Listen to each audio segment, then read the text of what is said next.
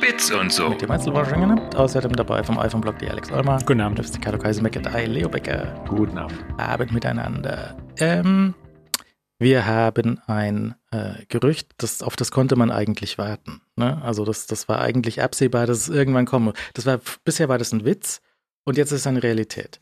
Das nämlich ist. Es war lange, lange Zeit ein sehr guter Witz. Weil, Du meinst mit Anlauf so. Das Ja, war so also- Gerücht mit Anlauf. so mit Vorlage, weißt du, Apple hat, Apple hat ja sogar den Witz in klein schon verkauft, ja, nämlich den Touchbar Mac. Hm.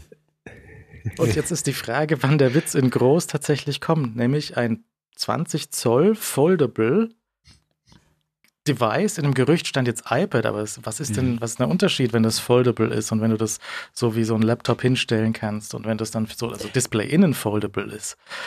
Wenn, also das, das Ja. wenn in, in einigen Jahren kommt also vielleicht, Apple arbeitet, App, oder anders, Apple hat jetzt bei irgendeinem Supplier bestellt, wir hätten gerne so ein 20 Zoll Foldable Display.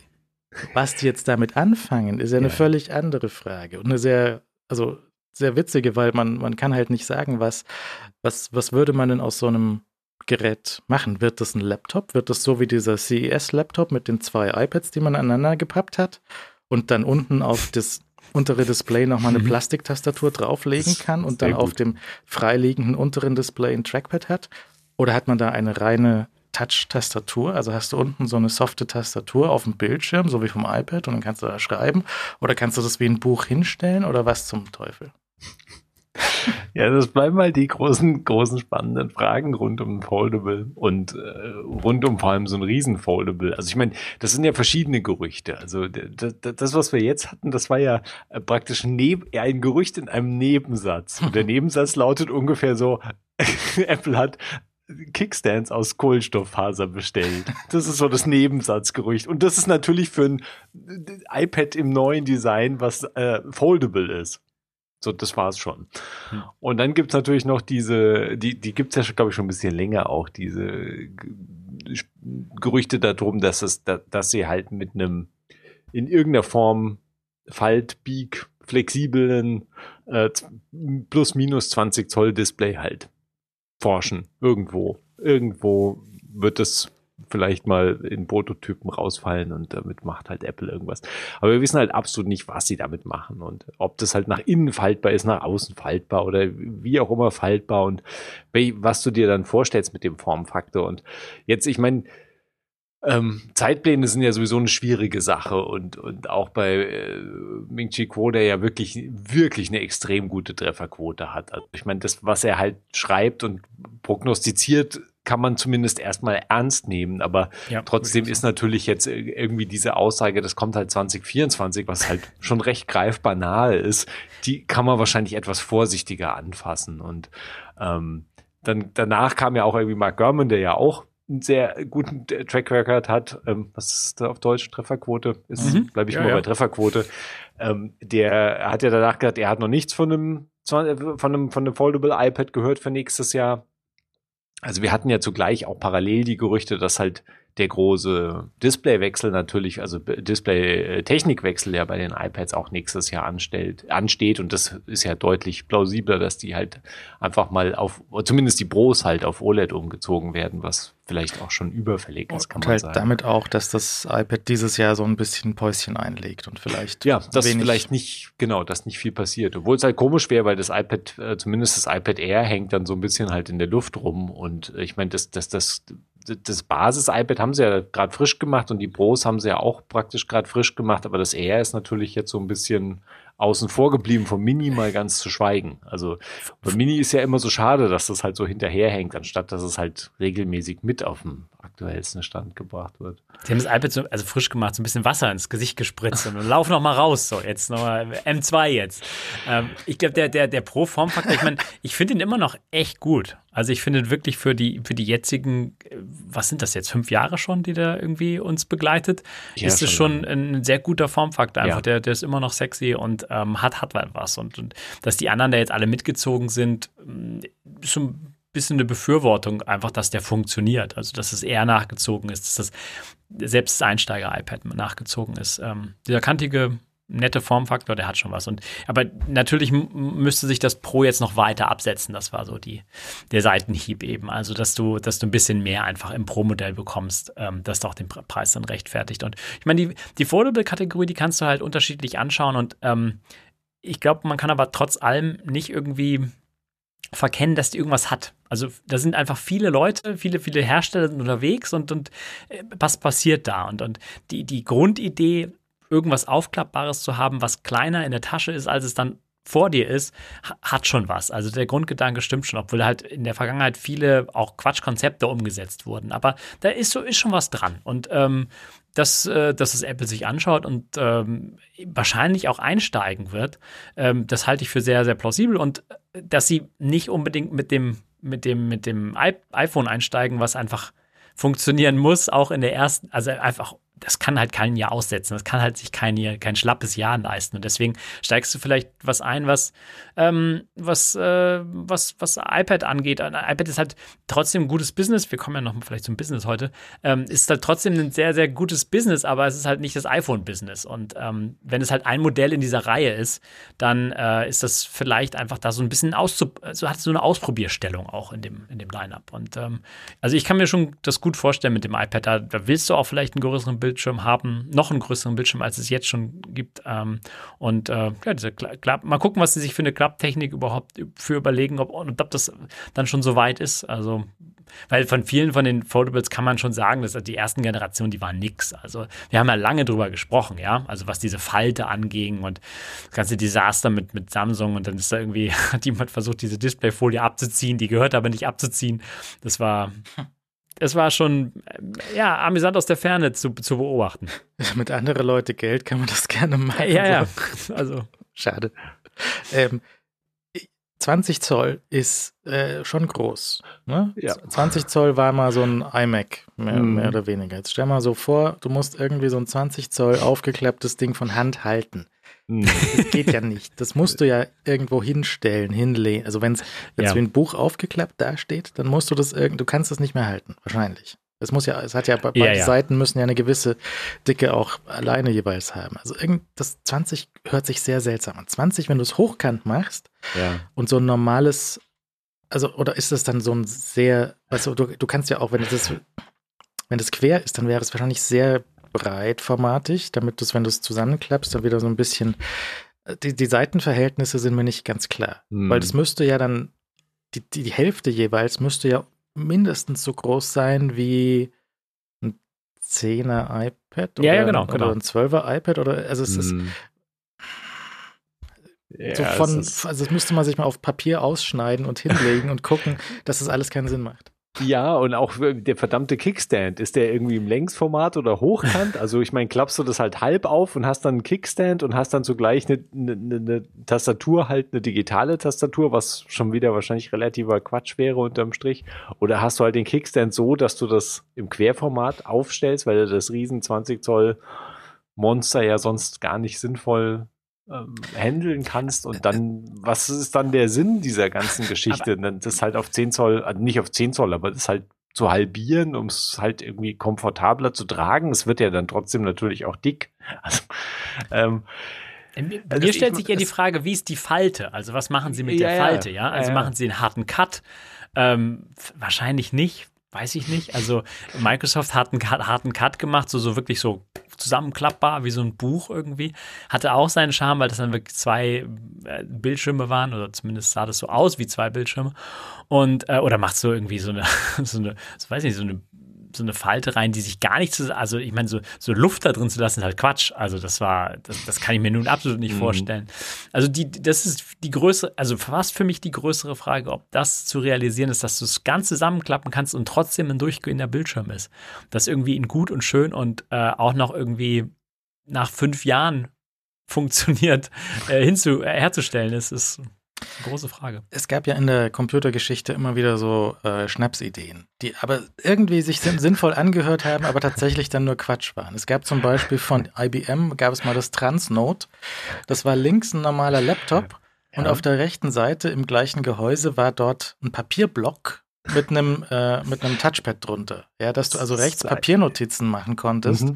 die dann live auf diesen Laptop rüber gespiegelt wurden. Also sowas wie, also wie dieses ähm, Remarkable E-Paper-Tablet, Ja. nur mit echtem Papier und einem echten Kugelschreiber. Es ist nicht so verkehrt, nicht so verkehrt. und war halt ein kompletter Flop. Na, natürlich, weil es natürlich irgendwie schon ein Flop ist, aber du vielleicht so, also es gibt sicher drei Leute, die das gebraucht haben und geliebt haben, ja, aber so insgesamt hat sich's halt nicht verkauft. Ja, Aber es ist schon ein gutes Konzept, oder? Also, naja. Hat schon was, also Konzept. Äh, ja, ja, Es du brauchst gab- halt so ein Business-Köfferchen, ja, wo du das halt mitnimmst. Klar. Das ist also ein Riesenmonster von Ding. Aber ist nicht ganz verkehrt, aber offensichtlich natürlich absolut Massenmarkt untauglich. Also ich meine, die, die Foldables sind halt einfach interessant. Ich glaube, ich meine, glaube auch, dass wir jetzt über die, die, diese Basis-Kinderkrankheiten, da ist ja auch Samsung und, und, und der Rest, glaube ich, hinaus. Also die, die das ist, das Display ist ja immer noch irgendwie in einer anderen Liga und du hast natürlich das Basisproblem, die, die, was du halt mit dem Knick machst. Also das bleibt natürlich ungelöst. Und zusätzlich, was du halt mit dem Formfaktor halt überhaupt machst und wo du überhaupt welche Displays dann anbringst. Und, und dann stellt sich natürlich unmittelbar auch unterm Strich dann die nächste Frage halt, wie sinnvoll das Ganze dann halt wirklich ist im Endeffekt. Mit den ganzen Kompromissen, die ja du äh, mit dem Gerät auch eingehst. Also es muss ja irgendeinen Mehrwert dann bieten. Und wenn es dann entweder super kompakt ist oder ähm, was auch immer dann halt der Punkt ist. Und ne, aber die, die Spekulation natürlich äh, zu überlegen, dass Apple halt sich erstmal da rein äh, wagt in diesen Markt mit einem großen Formfaktor, ist natürlich eine interessante, äh, interessante Spekulation und es halt eben nicht am iPhone, nicht das iPhone nach vorne schicken und da ausprobieren, wo so viel zu verlieren ist, wenn es schief geht, sondern das halt mit einem iPad machen äh, und, und da geht, also mit einem iPad, was ja dann nicht Ja. irgendwie alle anderen plötzlich ersetzt, sondern halt irgendwie ein neues Modell ist oder halt irgendwo, ja, vor allem halt ein größeres Display insgesamt bietet. Ich meine, das Lustige ist, dass wir ja damals, ich meine, wir kennen ja die, alle die Geschichte des iPhones. Ich meine, das ja praktisch der, der Multitouch-Screen war ja ursprünglich fürs iPad oder für ein Tablet oder für einen größeren Formfaktor gedacht ähm, und nicht wirklich fürs iPad, weil das zu der Zeitpunkt, zu dem Zeitpunkt noch nicht existiert hat, aber für ein Tablet halt, für ein großes Gerät. Und dann haben sie gesagt, nee, nee, Telefon ist natürlich viel sinnvoller. Lass mal, lass mal das Display und lass mal Multitouch in der Form lass das halt mal für ein, auf dem Smartphone äh, Formfaktor runterbrechen. Und das war natürlich der viel, viel bessere Ansatz. Also wenn du überlegst, so, what if praktisch was, wie die Geschichte weitergelaufen wäre, wenn Apple das als erstes mit einem iPad gemacht hätte, das Ja. wäre, alles wäre komplett anders gewesen als das Na, halt. Nee, aber was, Ja. was, was, wenn das iPhone-Projekt, das, das Projekt Purple nichts geworden wäre mit dem Scott und sie hätten aber gesagt, Touch ist voll super, dann hätten sie halt Touch in den Mac Mac. gebaut. ja, aber das wäre auch gut gewesen, aber das hätte halt nicht diesen, diese extreme Revolution ausgelöst, die halt das iPhone damals ausgelöst hat, weil halt nun mal Smartphone halt einfach das Gerät ist, was halt jeder unterm Strich sich früher oder später dann halt zugelegt hat und den Mac mit Touch, den hätten sich vielleicht dann auch viele gekauft, aber Aber guck mal, du musst natürlich Ja. auch sehen, was möglich war zu der Zeit damals. Und wenn du einen Computer, der, der damaligen Zeit kannst du ja wirklich klar unterscheiden zwischen Smartphone und Computergerät, ja.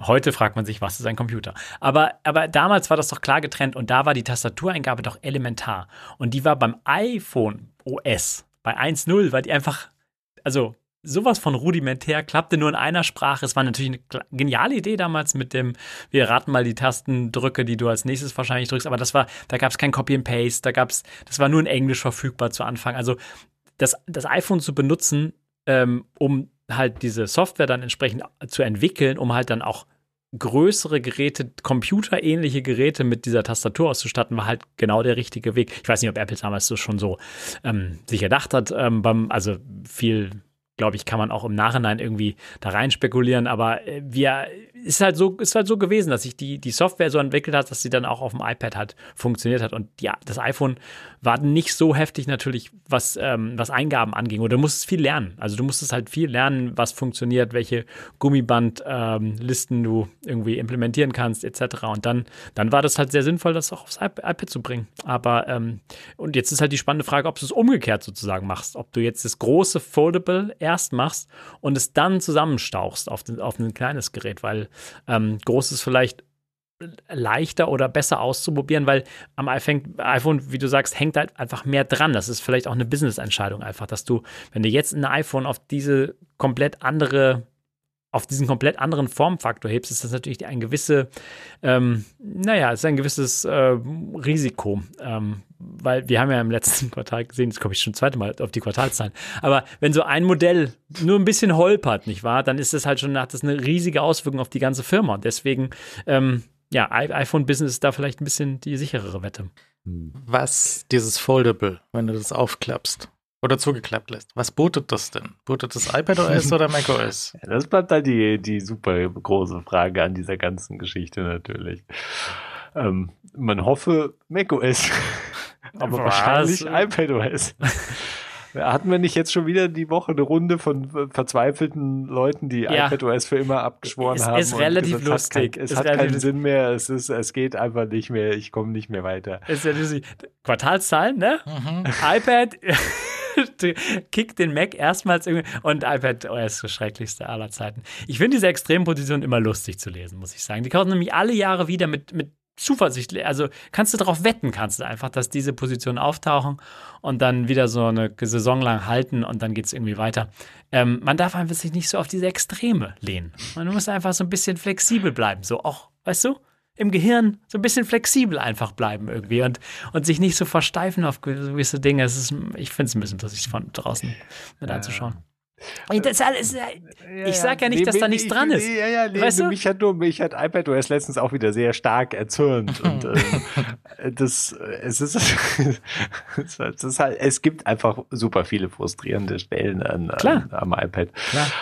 Ähm, die halt umso frustrierender sind, weil es halt, weil es halt schon so lang, äh, weil das so lang ungelöst auf der Stelle tritt und alle Sachen, die nach vorne, äh, wo sich nach vorne bewegt, immer auch, auch komisch und so halb nur nach vorne bewegt. Ich meine, Stage Manager halt, ist halt, Stage Manager, Manager auf dem iPad ist halt wirklich, also hätten sie, wäre wirklich besser gewesen, den einfach praktisch frei zu gestalten, wie er halt jetzt auf macOS äh, 13 geworden ist. Und den halt, dann halt die Leute mit ihren Fenstern verdammt nochmal machen zu lassen, was sie halt wollen auf dem iPad. Also das, Schauen wir mal, wie wir da jetzt dieses Jahr, wo halt die Reise auch bei iPadOS jetzt weiter hingeht. Aber es ist, ähm, ich, des, deshalb äh, bin ich auch durchaus äh, froh über die Foldable-Gerüchte, weil ähm, die natürlich äh, in neuer Form, neue Form, die früher oder später auf uns zukommt. Also erstens natürlich ein bisschen Wind mal in, in diese ja lange Zeit das Gerät, das Basis, natürlich ändert sich das Design der Geräte, aber die, die Basisform der Geräte ist ja alle gleich. Ich meine, das Mac, das MacBook, äh, das MacBook Pro von 2023, das sieht nicht viel anders aus als das Titan Powerbook von 2001. Ja, es ist mehr oder weniger. Ja, es hat halt Schnittstellen außen und es Ja, hat halt eine Tastatur und du hast halt ein Display. Es klappst halt auf. Ich meine, es ist natürlich eine andere Leistung und es ist natürlich eine ganz andere ja, Welt. Ja, ja, aber Ein das paar Jahre ist mal Diskussion über Tastatur und dann geht es wieder weg. Ja, ja, mal, Tastatur war einfach mal kaputt für vier Jahre. Aber das war halt Perfektion. Da kann man halt auch nichts machen. Ja, es wird nicht besser. Du kannst so lange, du wirst auch, du, du brau- Autos werden immer vier, vier Räder behalten. Sehr wahrscheinlich. Ja, die, bei Cybertruck zum Beispiel sieben Räder. Da gab es doch jetzt dieses Video, Ja. Ja. wo wir gerade beim Cybertruck. Ja. Also ich muss, wir müssen kurz über dieses Mhm. Video sprechen, oder? Weil äh, sieht einfach richtig fies schlecht Boah, aus. Also, also da war keine Schönheit mehr zu oder irgendwo eine Attraktivität zu erkennen, also oder? das war ein, eins der hässlichsten Fahrzeuge und Objekte, die man sich irgendwie überhaupt vorstellen kann. Und so uneleganter Kastenblock, der einfach wie einfach so, wie so von so einem Dreijährigen im Kindergarten, so mal mal ein Ja, Auto von hinten. Es ist einfach so ein Kasten, wo einfach nichts gestimmt hat, Proportionen. Also war alles falsch an dem Auto. Das Gefahren, das war schon erstaunlich. so, die, die Frage bei dem Ding ist, ich habe das jetzt nicht verglichen mit den, äh, mit den Prototypen, die man vorher so gesehen hat. Mhm. Ähm, ob der jetzt von hinten schlechter aussah oder vielleicht ist es auch so eine so eine Party in the front, Business in the back Ja. Geschichte. da war aber nichts mit Business da hinten. oh Mann. Ja gut, äh, also das stimmt natürlich. Also ich meine, das, man sieht natürlich nur einen sehr kleinen, äh, sehr kleinen Teil des, äh, des Fahrzeugs, aber das war schon. War schon Das ist ja nur Stahlwand, cool. die du siehst, irgendwie, die dir entgegenkommt. Also, wenn du hinter dem fährst. Ja. Hoffentlich nicht entgegenkommt. Nicht also, rückwärts fährt, ja. Ja. ja. ja. Das ist so unelegant. Das ist ist unglaublich. so, so ein Seifen, Seifenkistenrennen. Ja, so. ja, genau. ich habe jetzt, ich habe Genau. mir jetzt irgendwie so ein Ding gebaut. So, ja, gut. Äh, das, ist, das ist ernsthaft lustig. Ja, naja, aber die Seite siehst du ja nicht so oft. Ja. ja. Ich weiß. Wie war das eben? Perfektion. Hm. Ne, ich, ich sehe genau, also Laptop-Perfektion ist ja schon erreicht. Ja, also Ja, der, der. Formfaktor ist so gut und so praktisch. Und wenn eine Firma wie Microsoft versucht, irgendwas mit dem Surface zu verändern oder sowas und zum Beispiel den Kickstand dran baut, dann ist genau äh, der, der eine Nutzungsmodus, nämlich auf dem Lab, auf dem, auf dem Schoß, ist halt dadurch dann kaputt. Ja. Weil das Ding mit dem, äh, mit dem Kickstand nicht mehr auf deinen Knien stehen bleibt, Mhm. außer du hast krass lange Beine. Ja, also dann geht's wieder. Aber Mhm. mit normal langen Beinen wie bei mir, da fällt halt der Kickstand einfach hinten runter. Ja, ja, ja, ja. Ja, nee, Kickstand auf dem Kickstand für einen klassischen Schoßeinstand, äh, für Laptop-Einsatz ist wirklich eigentlich immer Desaster. Oder ja. Flugzeugsitz, ja, Ja. also Flugzeugtablett und solche Sachen. Ähm, dadurch, deswegen ist es halt so gut. Und äh, das, diese ersten Laptops, wie den IBM, den ich gerade gezeigt habe, die waren ja noch so ein bisschen eine größere Standfläche und dann hast du die, Hälfte hochgeklappt. Dann ist hinten so ein Stück Computer stehen geblieben Jo. und vorne hattest du so ein Teil, der so groß ist wie ein heutiger Laptop mit dem Bildschirm und der Tastatur.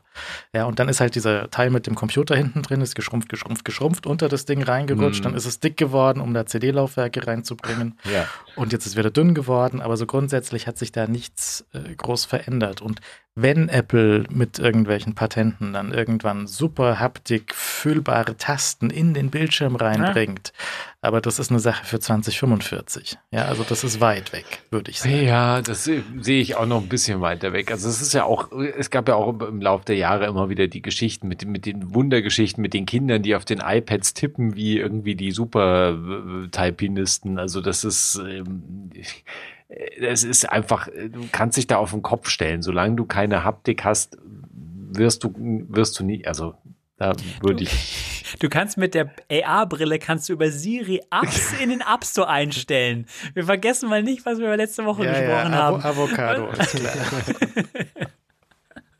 Also, Ja. das ist, ähm, nee, dieses Eingabeparadigma, das natürlich, da häng- hängt sich natürlich viel dran. Und das bestätigt natürlich auch, dass in den letzten 20 Jahren sich nichts an dieser Tastatur, ich meine, ich mit liebe meine Tastaturen, ja, so ist es nicht, aber da hat sich natürlich nichts getan. Also, äh, Tastaturen sind halt nach wie vor ein Eingabemedium, weil sie halt funktionieren, weil sie halt, weil Leute lernen, auf Tastaturen zu schreiben. Aber ich wäre mir nicht so sicher, ob das ähm, nicht in den nächsten einfach zehn Jahren umkippen kann. Also dass, wir- dass wir, ja, also hier in der Runde uns nicht mehr umgewöhnen, okay. Aber ähm, so, dass äh, die, die ganzen neuen, also äh, gerade was Brillen angeht, etc., ich meine, mit Uhr fängt es ja schon an, dass du da Eingabemethoden hast, ähm, wo du einfach keine Tastatur hast, sondern viel über Sprache machst. Sprache war auch in Silicon Valley großes Ding einfach vor Jahren so. Nächste Eingabe. äh, Wunderding ist einfach alles über Sprache zu regeln. Hat halt auch nicht geklappt. Aber das, äh, ich glaube, da wird es noch andere Fortschritte geben in den nächsten zehn Jahren, die wir, ähm, die die Tastatur vielleicht nicht ganz ablösen, aber halt auf jeden Fall erweitern. Und dann auch den Formfaktor vom Laptop, der, wie gesagt, perfekt war für die letzten 20 Jahre, aber auch ein bisschen eine Frage stellen für die nächsten 20 Jahre. Ja, das, das weiß ich nicht. Also, das, ähm, wenn du halt so, so auch ein bisschen mit, mit Text interagierst, der halt nicht geschriebene, also so Sprache ist, sondern wenn du halt anfängst zu programmieren und wenn du irgendwie Daten eingibst Hm. und sowas, dann brauchst du einfach richtige Tasten. Ja, und das hatte ich auch schon mal ähm, erzählt. Also, wenn du dir die Geschichte der, des, des Tastaturlayouts anschaust, so aus den 70ern irgendwelche Terminals, in den 80ern irgendwelche Heimcomputer, da hat jeder Hersteller so in den 70ern und 80ern und wahrscheinlich noch weiter zurück auch, hat da tausend Sachen ausprobiert. Wo kommen die Pfeile hin? Wo kommen die Hm. Funktionstasten hin? Und es Hm. war bei jedem Computer anders. Hat der Mac gesagt, Pfeiltasten brauchen wir nicht, wir haben ja eine Maus 1984. Stellt sich raus, war kompletter Mist, aber da wurde halt noch rumprobiert. Ja, ja. Dann hat sich halt schon so ein gewisser Industriestandard gefunden. Und jetzt mehr oder weniger sind, also es gibt schon noch viele verschiedene Tastaturen. Alex kauft jede Woche eine andere, aber so aber das die, aber grundsätzliche gleich. Layout ist sehr, sehr ähnlich geblieben. Dann gibt es immer noch Dank. so ein bisschen Craziness, wenn du halt Leute hast, die kein, kein QWERTY oder Querz benutzen wollen, sondern sich halt irgendwie dieses äh, Dvorak draufschmeißen oder gesplittete Tastaturen. Gesplittete, völliger Wahnsinn, nicht zu benutzen. ähm, und ich habe jetzt gesehen, es gibt auch so eine sehr, sehr kleine Community von Leuten, die benutzen diese ähm, Gerichtstypisten-Steno-Tastatur auf dem PC. Okay, okay. Das, das gibt es auch. Habe ich nachgelesen, wie funktioniert das denn? Weil es hat mich immer sehr fasziniert. Wenn du so in amerikanischen mhm. Filmen siehst, sitzt so ein Typist äh, im, im Gerichtssaal und hat so eine Tastatur vor sich mit vielen Tasten, aber drückt immer sehr viele gleichzeitig. Da habe ich mhm. mich gefragt, wie funktioniert das denn? Und es funktioniert so, dass das halt pro Sprache ein eigenes Layout ist. Also deutsche und englische sind völlig unterschiedlich und mhm. sind halt so gestaltet, dass du, ähm, dass du jede Silbe mit auf einmal eingibst. Mhm. Und die Tasten sind so verteilt, dass die für die Sprache Sinn machen. Mhm. Das heißt, du hast halt auf, ähm, weiß nicht, irgendwie, wenn du so ein Wort auf Englisch schreibst wie Bär oder so, hast du halt wahrscheinlich links ein B und ein E und rechts ein R. Dann drückst du gleichzeitig B-E-R und dann hast du Bär geschrieben. Und früher wurde es halt auf Lochband rausgetickert und dann hinterher wieder abgeschrieben. Und heutzutage kannst du auch so Wortlisten im Computer haben und gewisse Abkürzungen benutzen. Dann kannst du halt sehr, sehr schnell dort mitschreiben. Das lohnt sich aber nur, wenn du so Live-Text mitschreiben willst oder live untertiteln willst. Aber mit dem kannst du auch keinen Computercode schreiben. Das ist völlig ausgeschlossen. Du kannst also, die mhm. Eingabemethode muss halt auch zum Anwendungsfall passen. Und wenn, wenn du jetzt halt so ein normales Computer-Keyboard nimmst, das geht halt für alles. Das ist halt zum Live-Mitschreiben, bist du wahrscheinlich zu langsam. Für Code schreiben kannst du sehr schnell sein, weil der Computer auch so autocompletet und irgendwelche Sachen macht. Wenn du nur kurz iMessage schreiben willst, kannst du das auch auf dem iPhone gut machen. Aber den großen Roman werden die wenigsten auf der iPhone-Tastatur schreiben. Vermute ich. Ja, ja, ja, sicher. Ähm, aber ich weiß nicht, also ich, ich habe halt so schon die Hoffnung, dass wir ähm, da in den nächsten Jahren über, keine Ahnung, ähm, äh, irgendwas, hier fügen sie irgendwas mit AI ein, weißt du? AI hilft uns auch beim Schreiben von irgendwelchen Sachen, ähm, dass man da mehr erkennen kann als, als äh, wirklich die einzelnen Tasten. Äh, ich prognostiziere nicht, dass die Tastatur verschwindet, also würde mir sehr schmerzen würde mir das. Aber ich glaube schon, dass wir mehr Eingabemöglichkeiten bekommen, weil die Geräte andere werden und da hast du keine klassische Tastatur mehr vor dir. Und ähm, also Software-Tastaturen gibt es auch schon sehr lange und die sind halt, die gibt es schon sehr lange, aber die sind auch, also sie brauchen noch ihre Zeit, um einfach besser zu werden. Das war, wer nämlich diese Anfangs-iPhone-Tage mitgemacht hat, das war nichts im, im, im, Gegensatz zu heute, wo du einfach irgendwie wild drauf loshämmern kannst und der schlägt dir Worte vor und ähm, äh, macht, macht Vorschläge für ganze Sätze etc. Das ist, äh, das war in den Anfangstagen ganz anders. Und dann natürlich noch die Probleme mit äh, anderen Sprachen, die halt nicht mit solchen Tastaturen funktionieren. Ich meine, gut, mir hat mal eine Chinesin gezeigt, wie chinesische Eingabe auf dem iPhone funktioniert. Äh, komplette Gehirnexplosion. Hm. Äh, Keinen Sinn ja. gemacht. Ich habe nicht ja. verstanden, was da passiert, aber es ist wohl super. Ja, also irgendwie, weil okay. Apple da natürlich auch äh, genug äh, investiert hat, um da eine gute chinesische Tastatur irgendwie zu mhm. bauen. Hm. Für manche exotischeren Sprachen ist es wohl äh, schwierig. Ja, also weil mhm. auch da der Support für die Software-Tastaturen so schlecht bis nicht vorhanden ist. Ich habe vergessen, welche Sprache das war. Und es sind voll wenig Leute, die das irgendwie sprechen. Irgendwie so fünf, sechsstellige Anzahl von Leuten, die diese Sprache sprechen, irgendwo auf dem Berg. Da gibt es halt nichts. Da ja. es halt zwei Leute, die haben jetzt so ein Projekt für so eine Third-Party-Tastatur für iOS, aber Apple unterstützt halt dann nichts, weil es spielt einfach keine Rolle. Nee. Ja, egal. Ähm, Quartalszahlen, ja. Ist, yeah ist schon interessant, weil es ist jetzt halt das erste Mal, dass so Year over Year das Weihnachtsquartal nicht gewachsen ist, sondern ein bisschen zurückgegangen ist. Aber insgesamt hätte ich gedacht, mit so einem wichtigen iPhone-Modell, was ähm, nicht lieferbar ist für November und Dezember, hätte ich es mir sch schlimmer vorgestellt. So insgesamt ist ja gar nicht so schlimm ausgefallen, würde ich jetzt sagen, oder? Also ich, Apple hat, glaube ich, gut im Vorfeld abgefedert. Apple hat ja irgendwie den Teufel an die Wand gemalt und dann ist er nicht ganz diese macht keinen Sinn, äh, diese Analogie, die ich aufbauen wollte. Äh, also sie haben sehr schlecht prognostiziert einfach und es ist nicht so schlecht geworden, wie die meisten dann wahrscheinlich angenommen haben, weil Apple ähm, ja einfach geht schon konservativ dran, was die Vorhersagen angeht, aber ähm, na, relativ genau, äh, war in den letzten Jahren zumindest so. Und, und jetzt ist es, ist es nicht so schlimm gekommen, wie man, wie man sich das vorgestellt hat. Und es ist auch leider nicht so interessant geworden, wie man sich das vorgestellt hat. Also Apple war einfach gut vorbereitet, hat gute vorgesorgt, äh, dass das alles schon eingepreist war, diese, diese, diese Rückgänge. Und dann haben sie es auch ein bisschen überrascht. Also iPad hat zum Beispiel überrascht im, im letzten Quartal, was interessant war, ehrlich gesagt, weil das iPad, da gab es ja, wie eben schon besprochen, gab es den M2-Chip für das Pro-Modell, also ein sehr, sehr kleines Update. Und dann gab es dieses ähm, Einsteigermodell äh, im neuen Formfaktor, was aber äh, zumindest äh, in den hiesigen Ländern sehr teuer ist. Und das scheint ganz gut was ausgerissen zu haben, weil das iPad hat ähm, erstmals seit ein paar Jahren wieder den, den Mac vom Umsatz äh, überholt. Ähm, und die neuen Macs, die sind natürlich noch nicht drin in dem Quartal, also kein, keine äh, Mac Minis sind drin, ähm, auch HomePods und so weiter. Äh, alles noch nicht äh, berücksichtigt, logischerweise, weil das jetzt letzte, vorletzte Woche passiert ist. Ähm, aber das iPad überrascht. Ähm, Services-Kategorie war auch relativ weit vorne. Ähm, und äh, und, und äh, Wearables sind, sind zurück.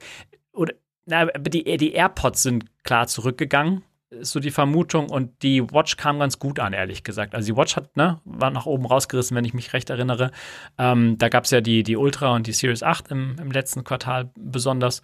Und äh, das Besondere bei den Wearables ist so ein bisschen, oder bei, bei, der, bei, der, bei der Watch ist, dass irgendwie zwei Drittel aller ähm, aller vom ganzen Geschäft an Kunden gegangen ist, die vorher keine kein solches Gerät hatten oder von anderen Geräten kamen. Und das ist ähm, ein guter Indikator, dass diese Branche durchaus noch ähm, oder dass diese, diese Kategorie noch wachsen kann äh, in Zukunft.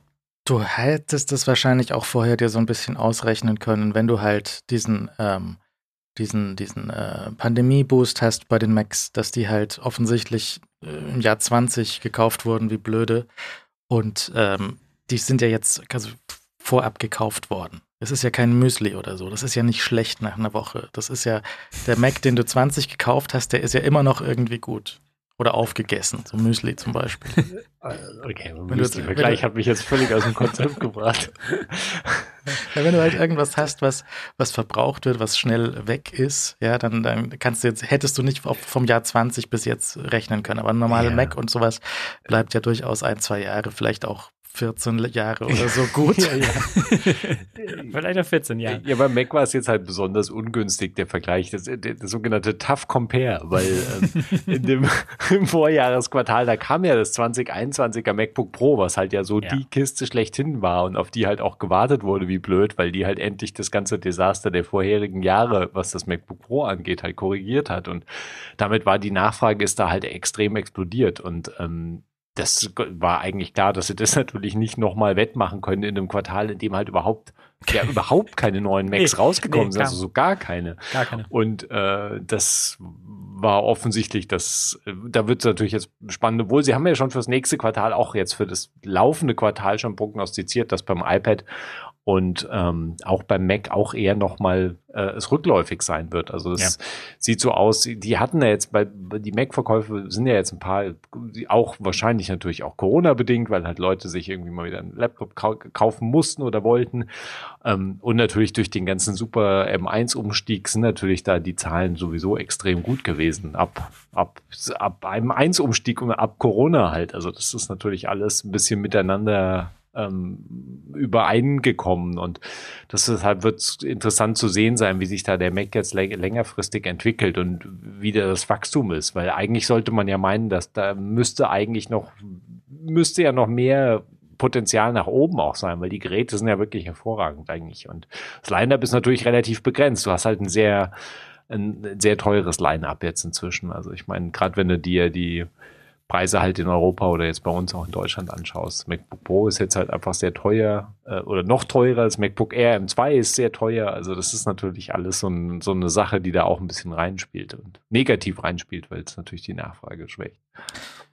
Ich hätte gedacht, dass, also beziehungsweise ich weiß es nicht, ähm, wie der Mix ist von, von Geräten, die halt, also iPhone jetzt, iPhones zum Beispiel, die wieder das Weihnachtsgeschäft reinspielt und ob sich halt Leute, wenn im Herbst und, und zu mhm. Weihnachten hin halt ein neues Modell da ist, dass die das halt einfach kaufen, so wie wir vielleicht, weil es halt neu ist. Aber viele Leute kaufen halt iPhones auch irgendwann, kaufen sich ein brandneues iPhone 13 im September oder sowas.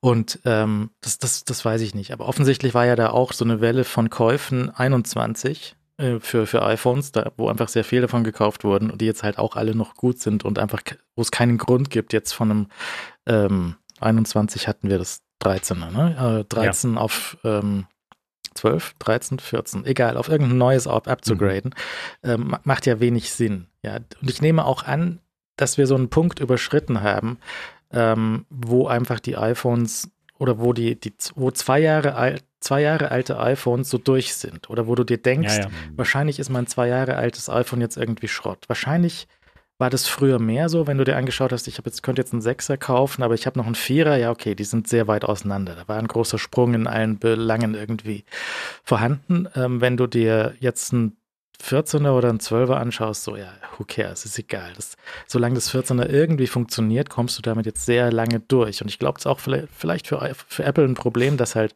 die iPhones immer länger gut bleiben und wenn halt die Wirtschaft ein bisschen Knick macht oder einen größeren Knick macht, dass halt auch so ein iPhone länger behalten wird. Wenn du sagst, okay, die 1000 Euro spare ich mir jetzt einfach, dann kaufst du dir halt kein neues Telefon. Und dieses, diese nicht neu mhm. gekauften Telefone, die machen ja dann auch die äh, den Gebrauchtmarkt so ein bisschen anders. Ne? Wenn halt einfach die, die, die, Verfügbarkeit von gebrauchten Geräten austrocknet, weil da nichts nachkommt, dann gibt es halt keine gebrauchten, beziehungsweise die gebrauchten, die es gibt, werden halt teurer. Und damit lohnt sich das auch noch weniger ein Gebrauchtes zu kaufen, weil das Gebrauchte dann immer näher an, an den Neupreis dran bleibt. Wenn die ihren Wert besser halten, dann wird das ja noch ähm, schlechter. Das ist auch so ähnlich mit der, was die Pandemie mit äh, Autos gemacht hat. Ja, also halt zuerst Neuwagenkäufe hm. 20 komplett weg und dann äh, fahren die Autohersteller ihre Produktion runter. Dann 21, 22 haben sie keine Chips mehr, ist die Produktion wieder künstlich unten und die Nachfrage nach Gebrauchten wäre eigentlich hoch, aber es gibt keine, weil es vorher keine Neuwagen gab. Also mhm. sind halt die Gebrauchten auch bekloppt teuer, zum Beispiel. Ja, es ist, es ist relativ, ist ja auch in anderen, also genau beim Fahrrädern ist es auch zu beobachten, also so im Rennradbereich und äh, da wird es jetzt spannend zu sehen sein, weil da sind die Preise zum Beispiel auch eigentlich eher, naja, nicht, vielleicht nicht gerade explodiert, aber es war ja auch, also Fahrräder waren sehr schlecht verfügbar mit sehr langen Wartezeiten und tendenziell sind auch die Preise sind angezogen, äh, teilweise auch deutlich und da ist jetzt auch die Frage, dass jetzt eventuell der Punkt erreicht ist, dass halt es einfach kippt und äh, jetzt ist so viel vorproduziert und plötzlich bricht halt die Nachfrage weg oder zumindest ein Teil der Nachfrage, die halt in diesen zwei, drei Jahren jetzt halt extrem hoch war und nicht bedient werden konnte und diese Nachfrage oder zumindest nur so te teilweise bedient werden konnte mit langen Wartezeiten. Und jetzt ist vielleicht, jetzt ist der Punkt, dass halt die Produktion langsam hinterherzieht, weil die Teile da sind, dass sich alles wieder ein bisschen bereinigt hat und dann die Leute aber halt ähm, nicht mehr gewillt sind, halt ein paar tausend Euro für irgendein Rad hinzulegen. Und dann wird man sehen, wie das den Preis, ob das die Preise mal, also ich, ich freue mich, wenn das die Preise mal wieder nach unten bringt, äh, weil das hat, hat natürlich auch seine Vorteile, wenn man dann äh, vielleicht was kaufen möchte. Aber ja, also das, beim iPhone ist klar, es ist echt faszinierend, dass, dass das wirklich ja, gerade das iPhone 12 oder so, das ist ja wirklich was, was du musst einfach, es gibt einfach, äh, ja, natürlich findest du immer irgendwo Gründe und die Kamera ist natürlich immer so der, mit der größte, aber wenn du ein iPhone 12 Pro gehabt hast oder ein iPhone 12 Pro hast, ist auch da, muss man schon sich sehr genau überlegen, ob das irgendwie sinnvoll ist, aufs 14 Pro umzusatteln. Und ähm, dann, dann sind wir echt, also diesen Zweijahreszyklus haben wir jetzt echt, glaube ich, überschritten, selbst für Leute, die höhere Ansprüche an ihr Smartphone legen denke ich. Also da sind wir, das wissen wir, da, selbst da sind wir jetzt eigentlich auf drei Jahren gelandet. Lass mich reingrätschen und äh, äh, von der deutschen Perspektive so ein bisschen weg äh, weil der Trick ist ja, du machst einfach ein Abo. Du machst einfach ein Abo, sodass ja. die Leute sich gar nicht überlegen müssen, ob sie ein neues Telefon wollen oder nicht. Und nicht diese Oldschool, weißt du, zwei Jahres Mobilfunkvertrag-Geschichte. Weil die ist wirklich so ein bisschen, also die ist natürlich in Deutschland noch sehr präsent, aber äh, in anderen Ländern nicht mehr. Und in Amerika ist, also Amerika ist natürlich das, äh, wo Apple so 50 äh, Prozent von seinem, seinem Umsatz äh, immer noch macht. Ähm, schon etabliert, dass du einfach einen äh, konstanten Abo-Preis pro Monat an Apple zahlst. So. Und da ist halt dann irgendwann auch mal so ein iPhone mit drinne. Und äh, ich glaube, das kommt mehr und mehr. Und wenn du halt jemand bist, der noch nicht drin bist, äh, dann zahlst du zumindest für die Services. Und dann, dann ist es Apple, glaube ich, auch, also Apple ist da nicht, äh, es ist nicht unlieb, wenn die Geräte länger halten und der Kunde trotzdem einfach weiter Services konsumiert und da auch im Ökosystem bleibt oder tiefer einsteigt und irgendwann sagt, okay, er kauft jetzt kein neues iPhone, aber er kauft sich jetzt die Watch. Oh, AirPods auch schon zwei Jahre nicht mehr gekauft, kaufen wir die neuen AirPods und so weiter. Also das ist so ein, das ist der Trick natürlich an dem Ganzen. Also das ist halt nicht mehr so isoliert, dass du, hm. dass du dir wirklich überlegst, okay, ganz neu, wir fangen mal an, wo, wo, wo steige ich denn dieses Jahr ein mit dem Smartphone? So, nee, nee, also du bist halt schon in dem System drin und, und der, der Abo, das Abo hält dich halt auch dabei. Das ist halt der Trick des Ganzen. Und das ist halt in Deutschland noch nicht so prominent, wie das in anderen Ländern der Fall ist für Apple. Und sie haben ja auch alle, ähm, also selbst wenn du auf einem längeren Zyklus bist für deinen Laptop und deinen, äh, für dein iPhone, hast du ja trotzdem dazwischen noch die Opportunity, dir einen neuen HomePod zu kaufen Klar. und dann die AirPods ja. zu kaufen ja, und dann die, die, die VR-Brille zu kaufen. Nee, die, hat, die, die Opportunity hat ja Die sind kein Abo-Preis. Das ist völlig ausgeschlossen. Naja, ich, ich habe jetzt das nie irgendwie ausgerechnet, wie viel ich jedes Jahr an Apple rüberschiebe, aber es ist, äh, es, es unterscheidet sich auch ein hm. bisschen, aber es ist schon ein, ein konstanter Fluss von, von Geld in die Richtung. Ne? Also Also die Cook hat auch einen sehr lustigen Satz diesmal gesagt, nämlich ähm, das, das ging auch nochmal da auf die Frage, so ob, ob halt Leute jetzt so Inflation und alle anderen externen Faktoren, ob halt Leute irgendwie die Kauflust praktisch wegbricht. Und er hat, ge hat gesagt, ja, also er glaubt schon, also ich meine, Smartphone und das iPhone ist halt so wichtig, er glaubt schon, dass die Leute sich stretchen, um da das hm. Beste zu kaufen. Ja, also es ist so irgendwie, es ist halt für nichts mehr Geld da, aber irgendwie musst du da noch, irgendwie muss noch die Kohle für ins, ins 14 Pro gesteckt werden. Das ist so äh, Cooks, äh, Cooks äh, Herangehensweise. Und das ist, wird wahrscheinlich wird's halt auch stimmen bis zu einem gewissen Grad.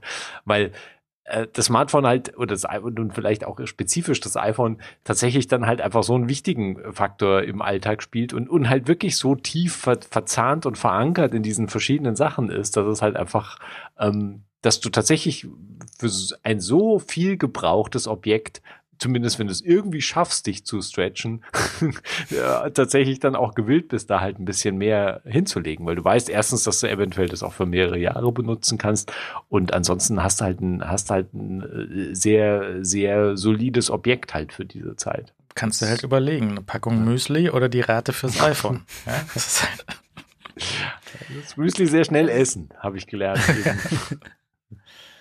ja, also ich meine, das ist es wird ernsthaft vielleicht so aus der Quartalszahlen sich so negativ ausgelegt, aber ich glaube, es ist einfach schon für die Kunden, die haben einfach, wenn so ein Gerät, wenn sie positiv da mehrere Jahre was von haben und auch die Software-Updates und andere Hersteller wie Samsung, die haben jetzt auch angefangen damit zu werben, wie viele Jahre Software-Updates zum Beispiel äh, möglich sind und garantiert sind, etc.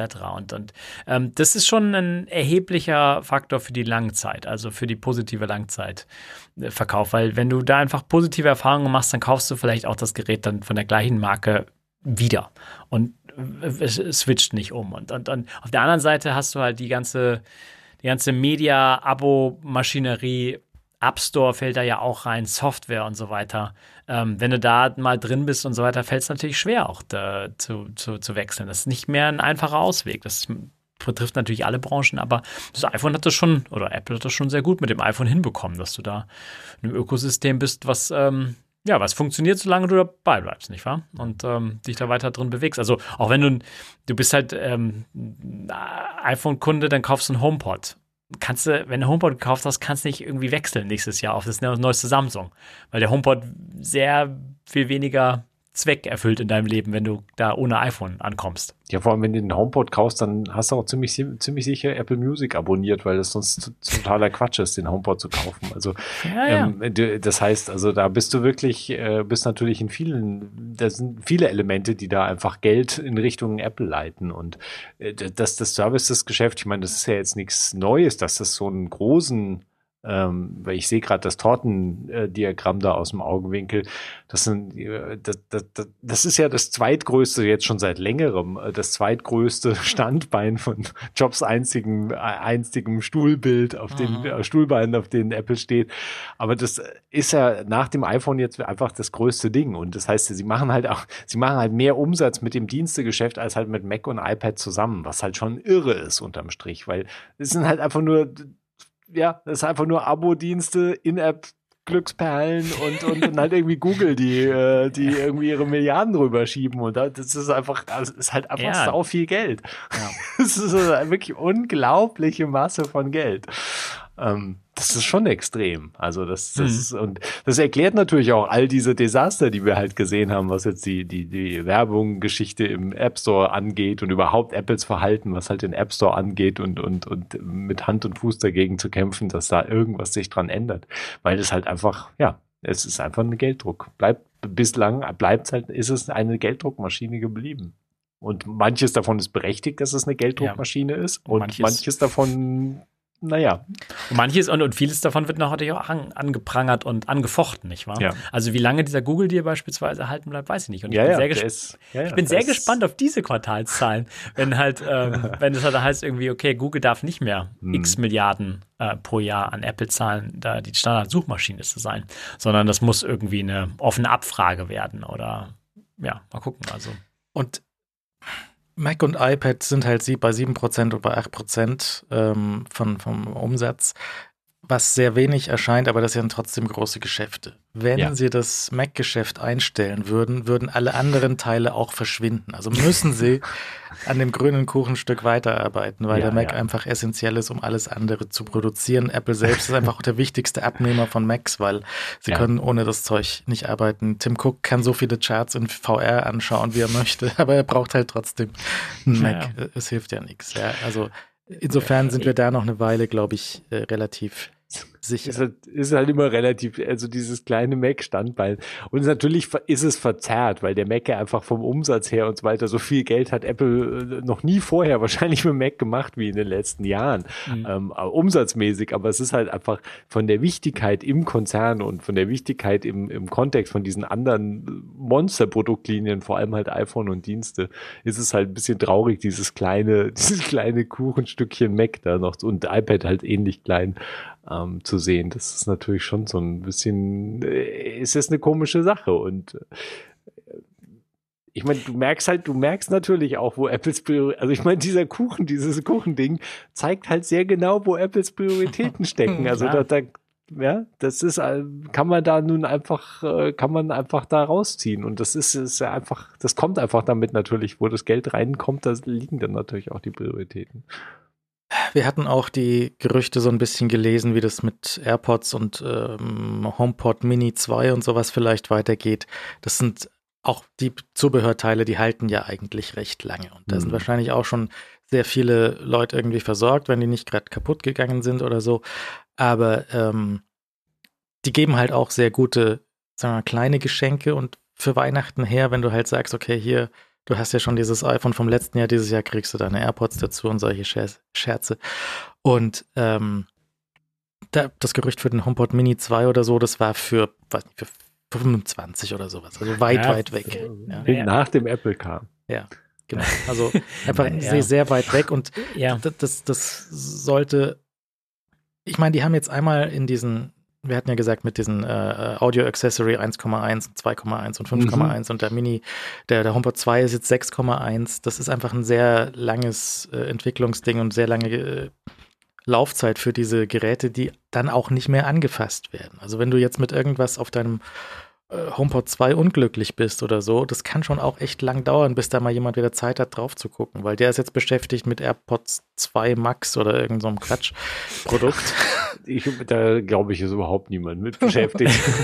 Äh, ist halt die Frage, ob es da noch äh, äh, irgendwas, also es gibt ja so, was kosten die, die AirPods Max irgendwie 600 oder Naja, 500 würde 500? ich mal sagen im Schnitt, ja. Da, es gibt ja auch so eine, so eine Reihe von etwas günstigeren ähm, großen Kopfhörern jetzt mit Beats-Marke drauf. Vielleicht ist jetzt so ein irgendwas noch anderes. Aber die, die, AirPods Max, die sind zu teuer, zu groß, zu unhandlich. Diese, diese Handtasche ist Quatsch. Äh, du meinst, die sind zu geil? Ja. Stimme ich dir zu. Ich weiß gar nicht, ob, ob, du recht hast mit dem offiziellen Preis, aber, ähm, aber, aber klar, also das AirPod-Lineup ist natürlich ähm, mittlerweile auch ein Lineup wirklich geworden. Ne? Also was wir als erste AirPods wahrnehmen, das sind jetzt mittlerweile halt, es gibt die, ähm, es gibt die Dreier, es gibt die Pro, es gibt die Pro 2, es gibt die Max. Ähm, die HomePods fallen da ja auch so ein bisschen rein. Also das Audiogeschäft ist schon auch ein, ein umfangreiches bei Apple und, und da musst du dich natürlich auch irgendwann darauf einstellen, dass du nicht mehr einfach nur Geräte zulegen kannst, sondern irgendwann wird Apple auch das Streamline wieder und dann auch Geräte wegnehmen. Also mich würde es sehr, äh, sehr ärgern, wenn sie die, die Max aus dem Sortiment streichen würden, weil äh, ich die sehr gerne mag, aber ich sehe natürlich, dass die, äh, dass die sich wahrscheinlich nicht am besten verkaufen, weil die sehr teuer sind und weil das halt Over-Ear sind. Und ähm, das ist halt schon eine Nische für sich. Das ist äh, klar. Die Frage ist so ein bisschen, wie weit bedienst du diese Nische? Äh, und äh, wenn du sie einmal angefangen hast, wann lässt du sie fallen? Weil das Fallen lassen ist natürlich immer schmerzhaft äh, für, für Kunden, die diese Geräte auch lieb gewonnen haben. Und der HomePod ist das beste Beispiel dafür. Also letzte Woche fielen ja auch die ganzen, ähm, also der Verkaufsstart ging los gestern. Freitag, ähm, dem 4., 3., 3. Äh, Februar. Und äh, die Reviews fielen raus und man konnte sich schon fragen, warum. Also ich bin echt ein HomePod-Fan, ja, aber du hast diese Reviews nochmal gesehen und du hast die, die ersten Leute ihre Geräte auspacken sehen. Und ich bin sehr froh, wenn Leute sehr glücklich darüber sind, weil ich mag meine auch, meine erste Generation HomePods. Aber wa warum? Kommt dieser, dieser, diese zweite Generation? Warum kommt die jetzt? Ähm, die, diese Frage hat, ich, äh, ich glaube, weiß nicht, Marquez hat, glaube ich, in dem Video als, als einer der wenigen diese Frage gestellt, warum? Also warum, warum überhaupt? Und, und ähm, ich, ich, das ist die größte unbeantwortete Frage meines, meines Erachtens, warum die jetzt kommen und, und was die anders machen, weil die, die ähm, machen nichts anders. Spoiler, die machen nichts anders. Also du kannst, äh, Meta kannst du auch mit der ersten Generation machen. Sie haben jetzt so ein paar neue Features und es wäre sehr logisch gewesen, die HomePod zweite Generation im Anschluss an HomePod erste Generation zu veröffentlichen, wenn du einfach diese Nische weiter betreiben möchtest, weil es scheint eine Nische zu sein bei Apple. Ähm, äh, aber, aber nicht mit diesem Abstand. Und das ist ähm, ja eine, eine der Kuriositäten, würde ich sagen. Hätte es Apple wirklich umgebracht, beim Absagen des HomePod 1 zu sagen, es kommt aber wieder ein dicker hinterher, weil der war da in Entwicklung zu dem Zeitpunkt, unter Garantie. Die haben sich da gedacht, okay, wir machen ein neues Design, also äh, Engineering Design von dem, von dem Chip und dem ganzen Quatsch und den bauen wir als nächstes jetzt in den HomePod Mini rein. Das wussten die da schon. Dann haben sie den großen abgesagt und nicht gesagt, was mit dem passiert. Einfach so auf die Seite geschrieben, so while supplies last, so ja, letzte, solange die Vorräte reichen mhm. und haben den dann rausgeschmissen. Und sie hätten ja auch sagen können, okay, wir arbeiten an einem neuen, don't worry. Das ist so, ja. weißt du, so HomePod Roundtable und zu sagen, ja, nee, keine Sorge, der HomePod ist uns wichtig und so. Ja, ja, das wäre ernsthaft. das wäre vielleicht ein bisschen viel gewesen, oder? Achso, naja, gut. Findest du schon Worte, glaube ich, aber, aber es wäre ernsthaft wichtig gewesen, weil diese Lautsprecher, den hängt ja eh so ein bisschen, diesen smarten Lautsprecher hängt ja natürlich eh so das nicht nur das Image, sondern auch diese, diese eingeschränkte Funktionalität. Dann irgendwann ist der Chip zu alt, irgendwann wird er nicht mehr bespielt werden können. Ähm, und die haben so, so, so ein Enddatum, so ein Lebensenddatum so ein bisschen. So, das ist so ein bisschen die Problematik bei, bei den smarten Lautsprechern. Und ähm, du kommst einfach, also beim HomePod kommst du einfach nicht mit pur Bluetooth dran, was sehr, sehr, sehr zukunfts-, also mhm. fähig wäre, nicht wahr? Aber kommst du nicht. Hast du keine Anschlüsse, irgendwann wird dieser Lautsprecher dann tot sein, außer weiß nicht, Apple entscheidet sich dann doch noch irgendwo einen, einen, auf die letzten Tage irgendein Firmware-Update bereitzustellen, was, was diese äh, Bluetooth-Fähigkeiten liefern wird. Da glaube glaub ich nicht dran. Aber da die eh schon so ein Ablaufdatum haben, in Anführungszeichen, ist halt so eine Voraus, so eine Prognose, was mit dieser Branche oder Kategorie, Gerätekategorie intern passiert, wäre echt wichtig gewesen, weil ich glaube, da ist schon Vertrauen verloren gegangen, einfach, dass du gesagt oh nee, die Großen sind nicht mehr die Kleinen. Und die Kleinen sind ja sehr nett. Also die, ich mag auch meine Kleinen für halt Schreibtisch, weißt du, Büro und so weiter, aber sie sind halt eine ganz andere Gerätekategorie als die Großen. Und ähm, das macht halt auch die Fans aus, die jetzt am, am Freitag ihre Geräte bekommen haben und es sind schöne HomePods. Es wäre halt schöner gewesen oder ich fände es, wäre nur akzeptabel gewesen, wenn die direkt nach der 1, 1er Generation gekommen wären beziehungsweise wenn eine Ansage gekommen wäre, noch nicht, aber wir sind dran. So.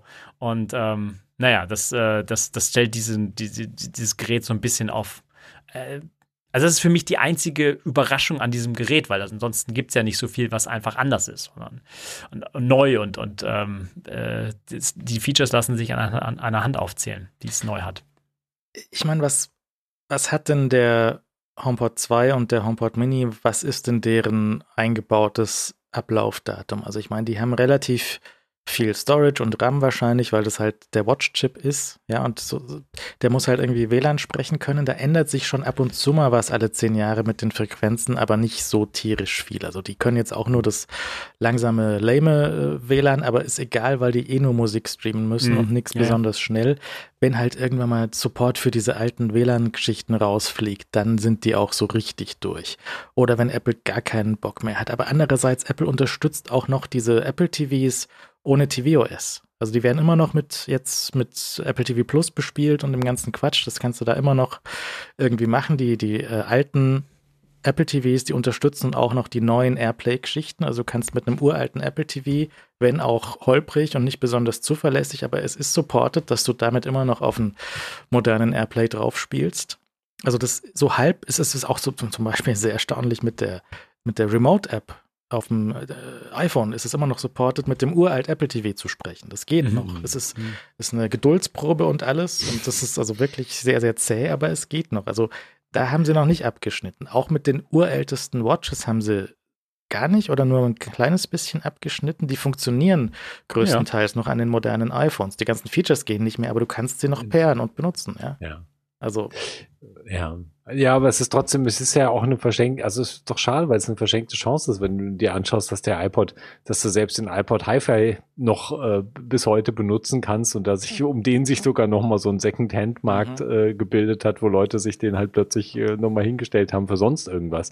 Und ja, das geht halt, solange du halt ein Line-In irgendwie hast, wo du einfach Kabel reinstecken kannst. Und ich meine, das wäre ja, ich meine, ist das wirklich zu viel verlangt? Das Nee, also das Äquivalent wäre Bluetooth, oder? Ja. Also für Bluetooth wird es also in 20 Jahren auch noch in schlechter Form geben, einfach. Ja, also, vielleicht. Also ich meine, aber warum nicht eine verdammte Buchse da rein? Mhm. Ja, also ich meine, also ich meine, dann ist aber der Login dahin mit der Buchse. Aber ich würde es, es ich würde das alles irgendwie wenn sie auch sagen würden, wenn wir den mal rausschmeißen, dann geben wir ein letztes Firmware-Update, was das Ding mit Bluetooth öffnet. Hm. Ihr, hat, ihr, hattet jetzt auf dem Ding zehn Jahre kein Bluetooth, aber weil wir so nett sind, kriegt ihr jetzt Bluetooth. Das wäre voll irgendwie in Ordnung. Das machen sie auch nicht. Ja, das wäre halt lustig. Also ich meine, es hat ja auch zwei Jahre gedauert, bis der verdammte Temperatursensor aktiviert wurde. Also ich meine, vielleicht fällt einem mal ein, dass man Bluetooth da auch noch ein bisschen weiter aufmachen ja, könnte. Ja, aber es, da arbeiten ja offensichtlich in dieser HomeKit und, und da ja. sind halt drei Leute. Ja, ich meine, was sollen die denn machen? Das ist offensichtlich. Da sind alle paar Jahre drei Leute. Also das ist nicht, nicht ja. konstant. Ja. Und er hat einen Hörer geschrieben, er hat ähm, das Ding irgendwie auf der Veranda stehen oder so. Mhm. Und so für niedrige Außentemperaturen stimmt es auch einfach nicht. Der Temperatursensor, ja, ja. der wird halt von dem Gerät geheizt und dann ist halt äh, nichts. Ja, ja, nee, da geht gar nichts. Also der ist ja, ich glaube, Apple hat auch gesagt, irgendwie zwischen 15 und 30 Grad. Und selbst zwischen 15 und 30 Grad sind die äh, Werte, die der anzeigt, interessant und äh, vielleicht in der Nähe der tatsächlichen. Also vielleicht sind die die ja. gefühlte Temperatur. Also, weißt du, nicht so deswegen kaufen. Also, also vielleicht ja, vor allem, weil du ja mit dem Sensor, du kannst ja mit dem Sensor nichts machen, weil, weil du kommst halt ja. nicht ernsthaft an den Sensor anders. Du, du kannst nicht, also ich meine, du kannst natürlich mit Apples, äh, mit, mit den Automationen, die du halt im Kontext von, von Apple Home halt hast, kannst du natürlich schon Korrekt. was machen, aber es ist halt eingeschränkt und du kannst ja mit anderen HomeKit-Dingern äh, kommst halt überhaupt nicht dran. Das ist, ist da, da, ist auch noch viel im Argen, was HomeKit und Automatisierung. Die Frage ist jetzt, ob dieses Drei-Mann-Team, ja, das ja. kommt es jetzt in den nächsten Monaten dazu, halt da noch das zu öffnen, dass du halt dann auch mit, weiß nicht, fremden Automationen da irgendwie raufkommst und sagen kannst irgendwie, okay, wenn Fenster aufgelassen habe, weißt du, dann kommen aber hier meine elektronischen weißt du, Fenster, Schließ, äh, weiß ja gar ja. Jalousien kommen dann irgendwie runtergefahren und so weiter. Der, der HomePod, der HomePod, äh, Home, der HomePod hat's veranlasst. Hm, mal abwarten, mal gucken, was da passiert. Ähm, ich war jedenfalls, äh, es war jedenfalls lustig zu lesen. Ich meine, habt ihr die Reviews gesehen? Es ist so ein bisschen, es war echt alles gesagt, bis auf das abnehmbare Kabel war ja, ja, eigentlich irgendwie keine Überraschung, steckte da ja irgendwie drin. Ja. Er hört sich wohl weiterhin so ähnlich an wie vorher, vielleicht nicht ganz gleich, aber ähnlich. Und wer, wem HomePod 1 gefallen hat, gefällt wahrscheinlich auch HomePod ja. 2. Und ähm, das Display oben ist ja ein bisschen anders. Das ist jetzt besser Ja. oder schlechter, ob du jetzt die Tasten sehen willst oder nicht sehen Ja, ja. willst. äh, Solche Kleinigkeiten. Aber Interessante Änderung, aber auch mit den Tasten, dass die ja Mhm. nicht mehr beleuchtet, nicht mehr in der Form beleuchtet sind.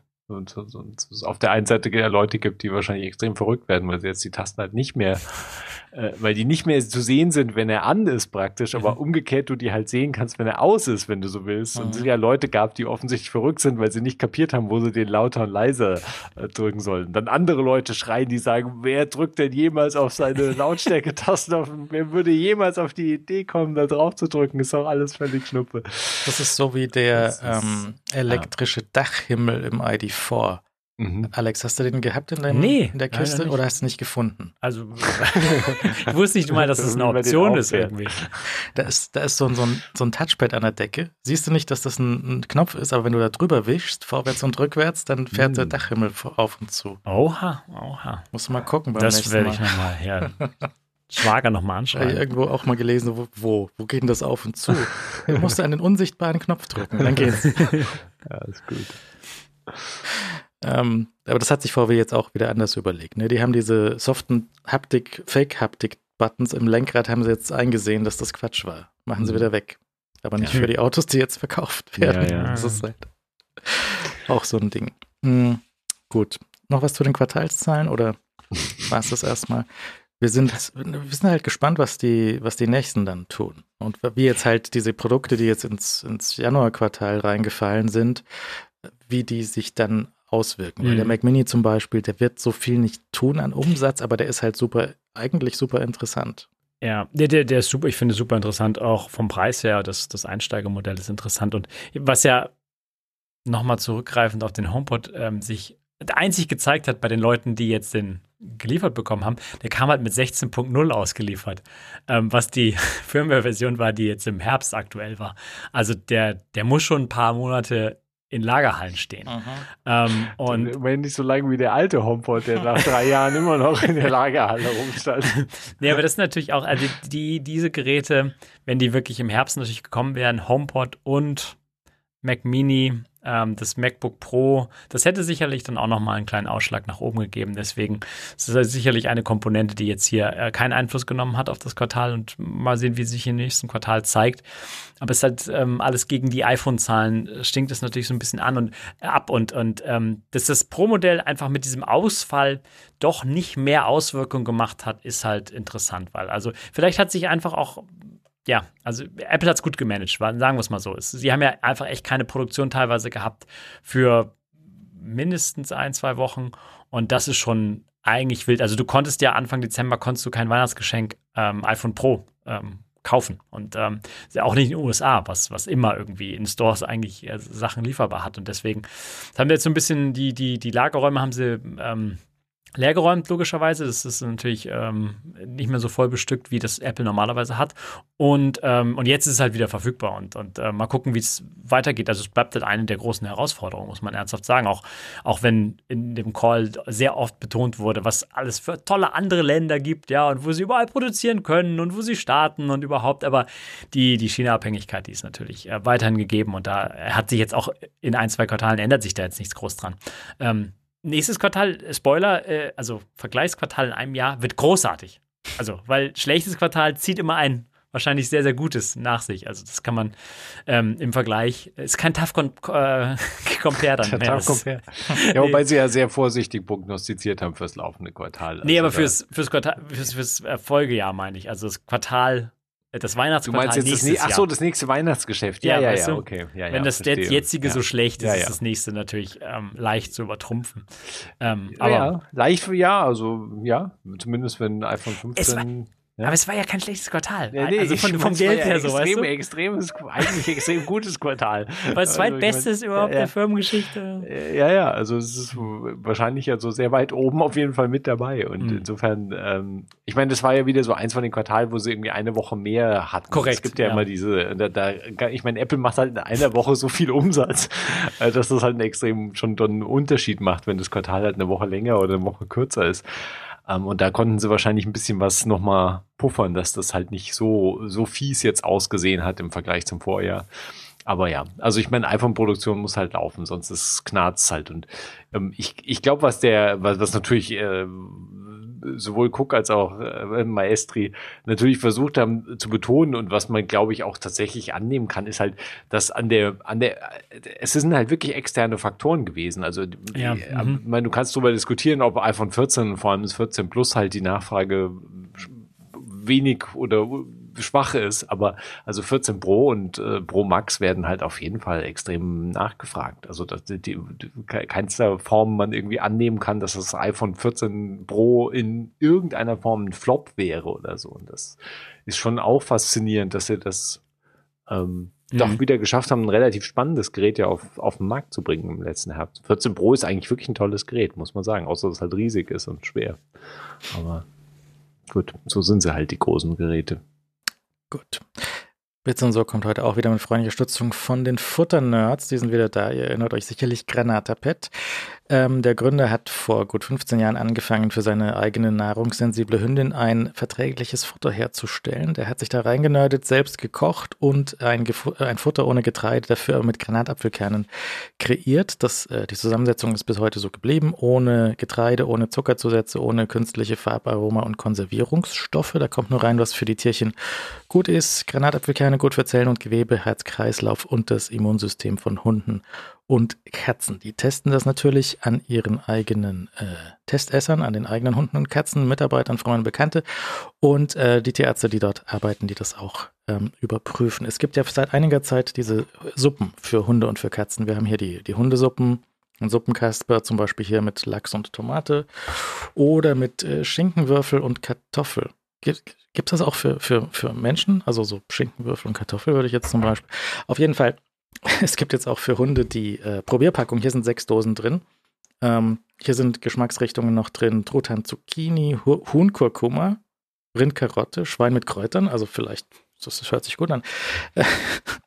Ihr könnt mal auf die Seite gucken. Wir haben hier den Code äh, granatapet.de slash bits und so. Aktueller Code ist bits und suppe 2023. Und ähm, da könnt ihr mal hier schauen auf diese Multipacks. Es gibt hier Multipacks für Hunde und für Katzen. Wir laden das gerade nochmal hier. Da seht ihr die beiden äh, Varianten. Und ähm, da könnt ihr eine Kostprobe bestellen und äh, diese, diesen Gutscheincode benutzen für äh, diese Probierpakete. Ihr könnt natürlich auch größere Pakete kaufen. Ihr bekommt 30% Rabatt auf diese Multipacks und ihr bekommt auch sowieso die Versandkosten gratis mit unserem Code. Ähm, in dieser Suppe sind drin die Granatapfelkerne, Grünlippmuschel und äh, die können sich, äh, da steht ja auf Plus Gelenkschutz. Das kann vielleicht für euren Hund auch interessant sein. Und ihr unterstützt damit eine naturnahe Ernährung von eurem Hund. Ähm, sechs Probierpakete, sechs, Probierdosen in diesen Paketen zum Beispiel. In den äh, Katzen, Katzenvariante könnt ihr euch an, auch anschauen und auch sowieso mal das äh, Tierfutter von denen ausprobieren, nass und trocken und Snacks und all diese Dinge. Außerdem, wenn ihr einen Job sucht im Süden von Bayern, äh, suchen sie auch Grafikdesigner, Creative Art Director und vielleicht auch IT Allrounderinnen. Ihr schaut mal auf die Seite von granatapet.de. Also herzlichen Dank an Granatapet für die Unterstützung. So. Ist noch jemand auf Dropbox? Irgendjemand? Nee. Besser so. Weil ich habe noch so einen Account und da sind noch Sachen drin und die, die haben aber auch mal Sachen verloren und dann ist dieser Mac-Client ganz furchtbar geworden.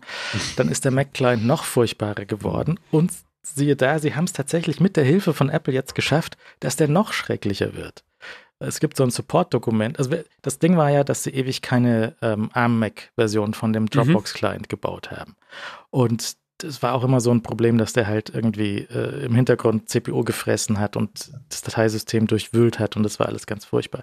Jetzt hat Apple natürlich auch dieses Problem erkannt und hat in unendlicher Weisheit diesen ähm, diesen File-Sync-Provider-Service in macOS reingehauen, der jetzt da auch unterstützt werden muss.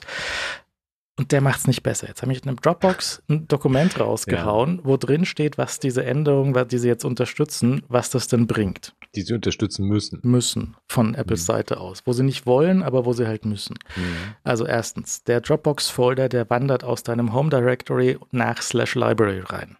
Ja. Das heißt, der ist unsichtbar.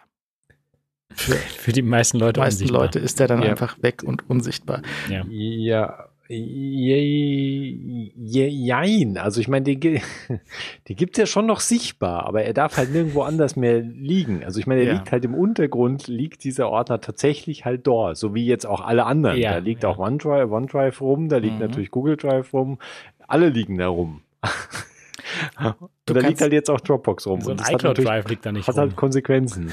Du kannst den, du kannst auch keine externen Drives mehr als, als Dropbox-Folder verwenden. Das heißt, du Exakt, bist auf die exakt. interne Storage angewiesen oder dass der Selective Sync funktioniert. Der, naja, weiß man nicht genau, wie gut der dann Ja, ja. funktioniert. Dann hast du so ein Ding, so äh, Files, die eigentlich Folder sind, nämlich sowas wie Pages, Numbers und Keynote-Files.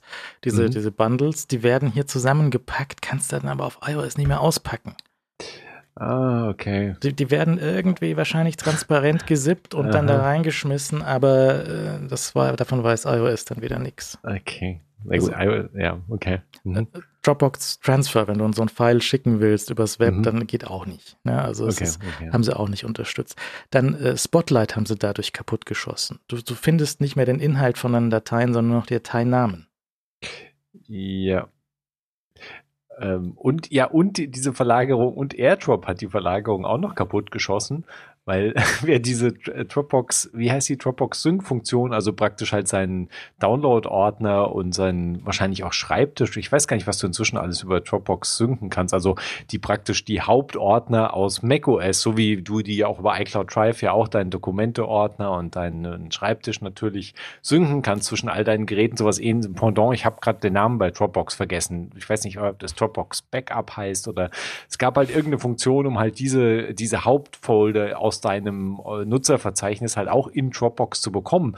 Das Problem war halt jetzt durch diesen Umzug, weil die halt alle in diesen äh, in Anführungszeichen versteckten Cloud äh, müssen, äh, ist offensichtlich auch dann der Down, auch der Download Folder da halt hingewandert oder zumindest wurde er da irgendwie verknüpft und daraufhin sieht AirDrop den nicht mehr. Das heißt, wenn du eine AirDrop-Datei per AirDrop von deinem iPhone auf deinen Mac schickst, dann hat die keinen Zielort mehr, weil die soll ja eigentlich in deinem Download-Verzeichnis landen, aber da sich da Dropbox irgendwie reingeklinkt hat, ähm, ich weiß nicht, ob sie das inzwischen jetzt mal gefixt haben. Also das, das hat einen solchen Berg an komischen Problemen nach sich gezogen. Es sind natürlich jetzt spezifische Konfigurationen und Konstellationen, wo das auftritt. Also wenn natürlich jetzt Dropbox ohne diese, die, ich glaube, das heißt Dropbox Backup oder so. Also auf jeden Fall diese Möglichkeit halt deine, deine Heim, naja, Heimverzeichnis ist vielleicht der falsche Begriff, aber halt Schreibtisch und so weiter Mhm. dann in Dropbox zu spiegeln. Das löste dann auch das Problem aus, wenn der Download-Folder da halt auch mit drin war. Dann LAN-Sync funktioniert nicht mehr. Der sieht also nicht mehr deine Rechner, die du lokal hast und synkt dann trotzdem übers Internet. Wenn du in Deutschland sitzt, ist dein Internet langsam, dann ist das langsam. Photo Library und Final Cut Library kannst du nicht mehr synken. Ähm, Dateien, die dort drin liegen und die ähm, nur in der Wolke liegen, die werden auch nicht mehr als, ähm, als äh, mit, mit die, äh, Platz wird nicht mehr ausgerechnet, den, den diese dann belegen würden auf der Platte. Und ähm, neue Dateien, möglicherweise, die von einem anderen Device reinkommen, die sind erstmal nur online und dann musst du sie äh, markieren, damit sie kommen. Und das, das ist Quatsch. Also das ist dieses alte Original Dropbox vor 15 Jahren Modell war sehr, sehr gut.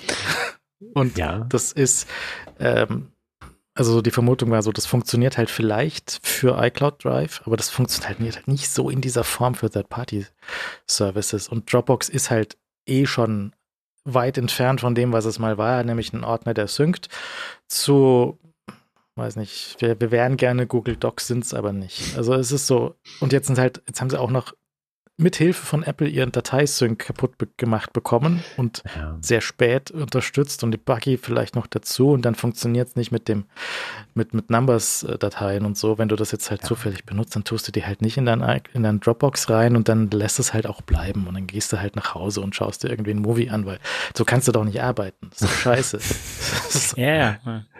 Ja, das ist schon ein relatives Drama. Ich meine, wir haben ja, äh, OneDrive waren ja, Microsoft war ja, war ja als erstes da äh, relativ vorne dabei mit dem Umstieg und die hatten, das hat ja so gekracht und äh, OneDrive hast du natürlich oft in einem Firmenkontext und da gab es natürlich viel, viel Kritik und, und, und Schelte und Leute, die halt verzweifelt waren und halt überhaupt nicht verstanden haben, was da überhaupt passiert ist. Äh, ich meine, du hast halt irgendeinen Firmen-Mac und, und hast da vielleicht sowieso auch keinen tieferen Einblick, was da irgendwie überhaupt gelaufen ist. Und dann kam halt mit OneDrive die neue Version, die das halt alles, dieses komplette Verhalten geändert hat. Und du hast am Anfang ja keine Möglichkeit mehr gehabt, deine Dateien, also das haben sie ja schnell korrigiert, aber du, du so ein Hickhack und alles wirklich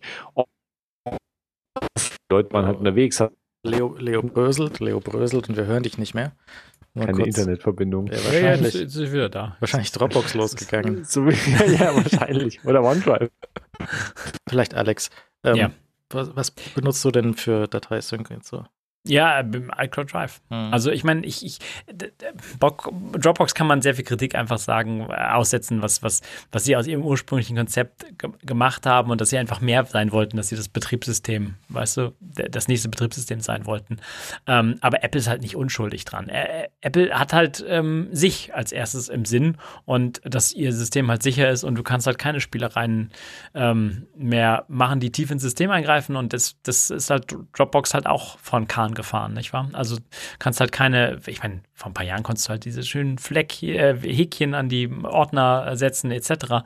Und das haben sie halt alles auch durch Sicherheitsmaßnahmen ähm, abgeschafft. Und, und das ist natürlich so ein zweischneidiges Schwert einfach, weil das ist schon gut, dass das System einfach stabil sicher ist, dass sich nicht jeder in den Kernel reinhacken kann. Auf der anderen Seite ist der, den Umweg, den sie da jetzt fahren, halt echt auch suboptimal. Und ähm, deswegen sind beide so ein bisschen mit Schuld dran. Und Apple bevorzugt ihr eigenes System und ich meine, iCloud Drive bin ich halt sehr zufrieden. Ich weiß halt, dass es immer wieder auch in den letzten Jahren Probleme gab von Leuten, die halt zum Beispiel extrem viele Dateien haben oder halt irgendwo ähm, Dateitypen haben, die die iCloud Drive scheinbar nicht kennen mag oder so, solche Späße.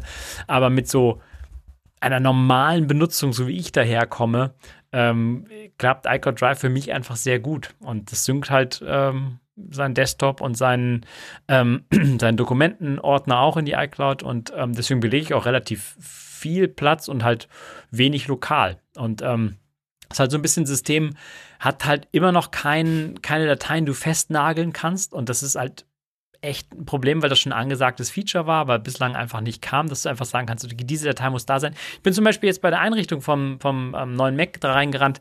Ähm, ich benutze Receipts, ähm, äh, sehr, sehr tolle äh, deutsche Buchhaltungs-App. Und ähm, die habe ich das erste Mal gestartet und deren Datenbank, die liegt in Documents bei mir. Und die war halt noch nicht runtergeladen, die Datenbank. Und dann habe ich das erste Mal auf diesem Mac Beach Ball gesehen, weil er halt die abgestartet hat, aber die Datenbank war noch nicht da, weil die noch geladen hat. Ähm, was, was okay okay ist aber auch irgendwie nicht, weil du zum Beispiel so eine einzelne Datei oder Datenbank, da könntest du halt auch sagen, okay, die will ich immer offline haben. Ah. Und du hast beim iCloud Drive natürlich echt keinerlei Eingriffsmöglichkeiten bei solchen Geschichten. Ähm, was, also kein Selective Sync etc. macht das System, macht einfach so, ich meine, macht einfach, was es will, so ein bisschen. Ich habe, also ich habe auch dieses äh, mhm. Klima Mac letztens drüber laufen lassen äh, oder installiert und meinte so, ja, 180 Gigabyte könnte ich freigeben. Und das sind halt so Dateien, die sind runtergeladen worden, aber man weiß nicht, was runtergeladen worden ist und die mhm.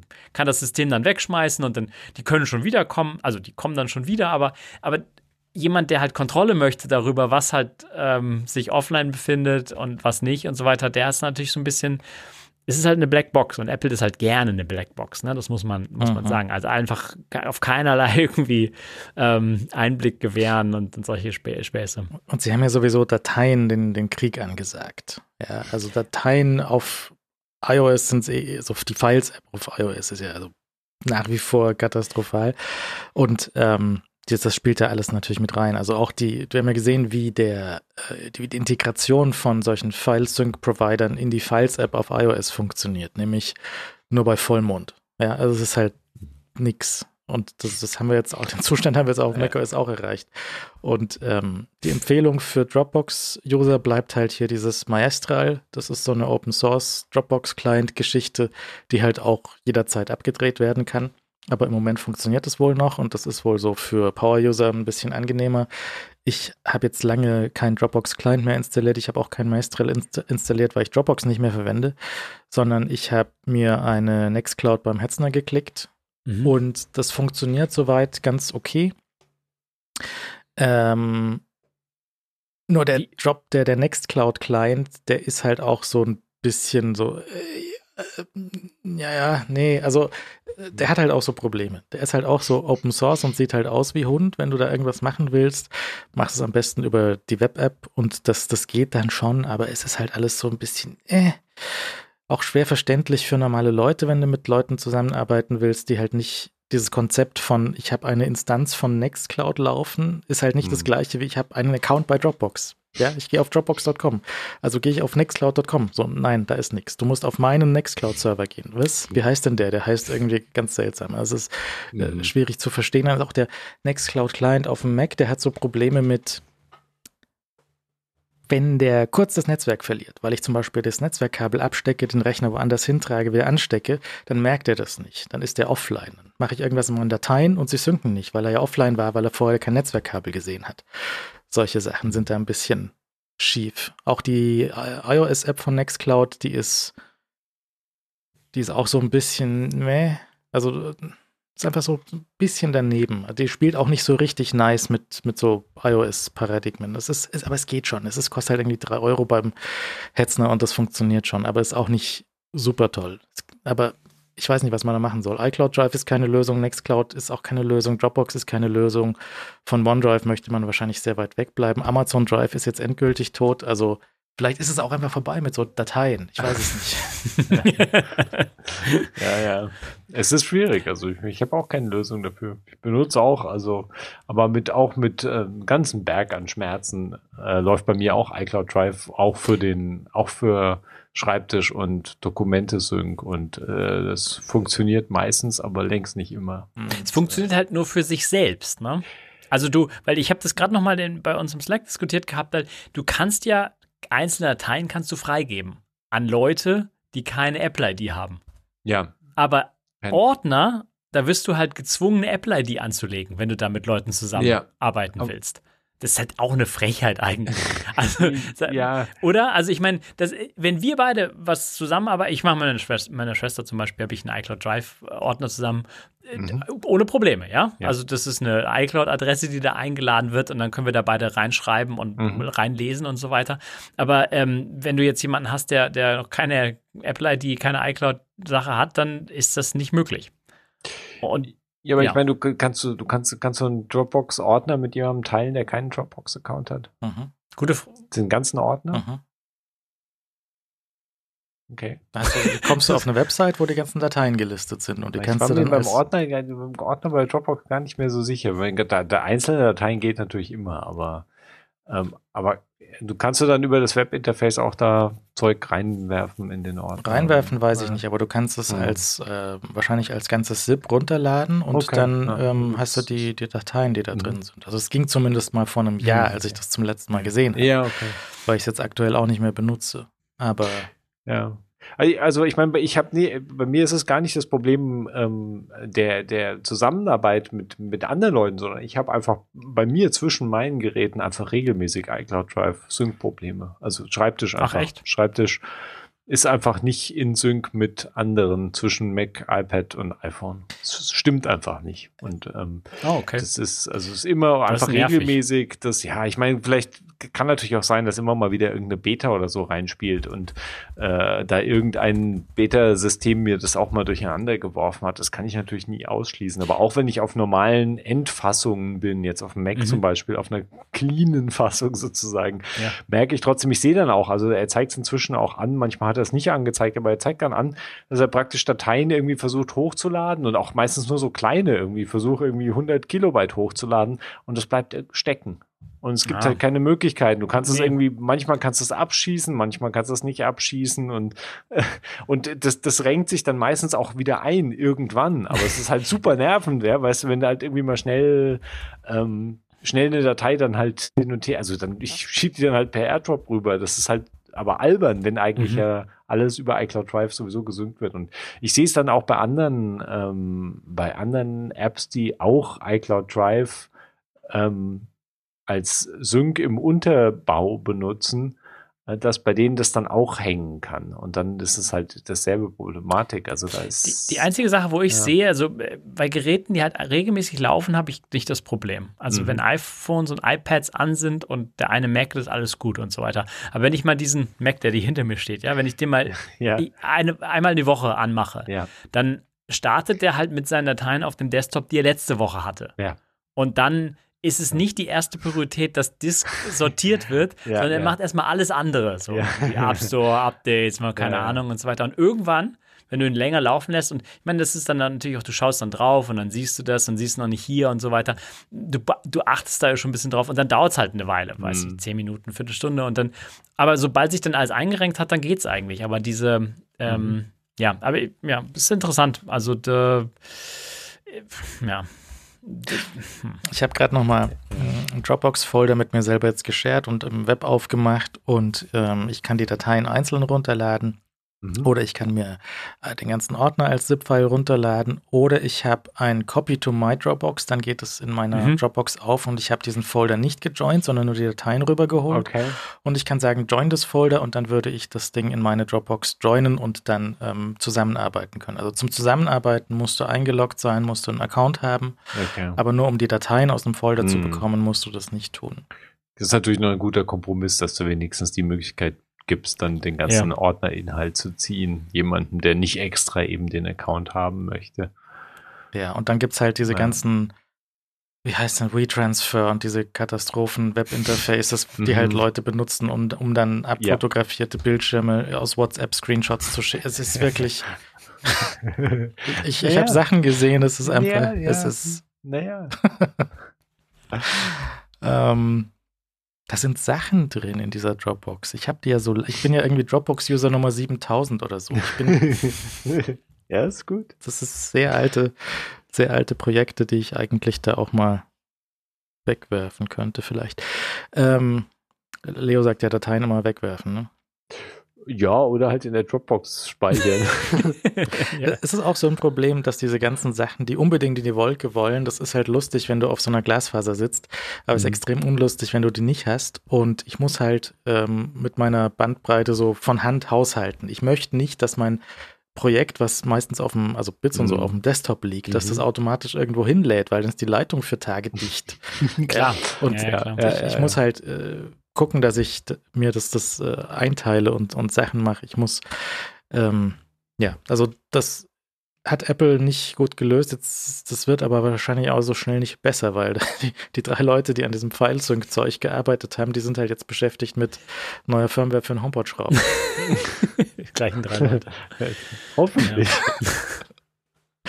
Weiß ich nicht. Das ist ein bisschen äh, das, das alte Problem, dass natürlich, solange sich der Shit verkauft und dieser Kuchen mit diesem Umsatz so ungefähr so aussieht, Da kann man halt so ein bisschen, so ein Minimum an Energie in so einen Quatsch reinstecken wie Dateisync, dass er Mhm. halt auch nicht irgendwie im, im Kernel rumgestochert wird. Und ähm, dann kommt halt irgendwie so ein Murks raus. Also solches Zeug fände ich mal wichtig, dass das auch wirklich für Power-User benutzbar bleibt, weil Hm. Dropbox ist wahrscheinlich, egal, egal wie schlecht es ist, das wird ja tatsächlich für viele seriöse Sachen benutzt. Ja, also ja, ich- ja, klar, da, klar. das ist ja Mhm. sicherlich viel Serious Business dahinter. Ich weiß jetzt nicht, wie das mit OneDrive ist, ob das irgendjemand unironisch benutzt, aber wahrscheinlich schon. ja, also auch gezwungenermaßen wahrscheinlich. Ne?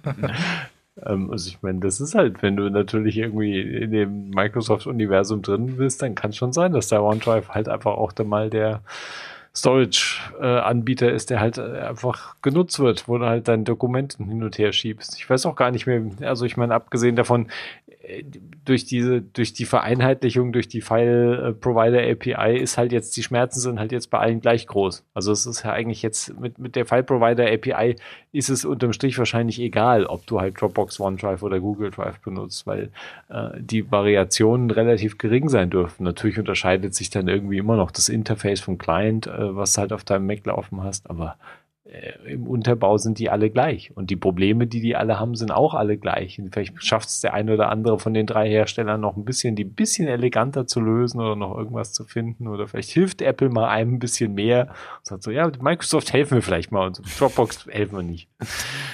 Also Dropbox hat ja offensichtlich keiner geholfen, weil ich meine, das siehst du so jetzt hier unser Update für macOS 12.5. So, okay. Ja, Dropbox insgesamt ist auch nicht zu helfen, weil die einfach, ja. die wollen, die wollen zu viel und das ist, ähm, es kann nicht jeder Office werden. Das ist, es gibt halt, ja, es geht halt nicht. Es, ja, ja, es ist vielleicht auch einfach vorbei, mit dem Office zu werden, oder? Also ich meine, ja der, der Zug ist vielleicht auch einfach abgefahren. Also Dropbox ist halt echt ein faszinierendes, äh, faszinierende Geschichte letztlich. Mhm. Und äh, da, ja, aber auf der anderen Seite, vielleicht müsste halt mal wieder jemand versuchen, Office zu werden. Ja, ja. Ich meine, auch, auch bei Google, auch Google, äh, Google Docs und äh, Google Drive und die ganzen Google-Dienste und Google Docs war ja echt weit, weit vorne.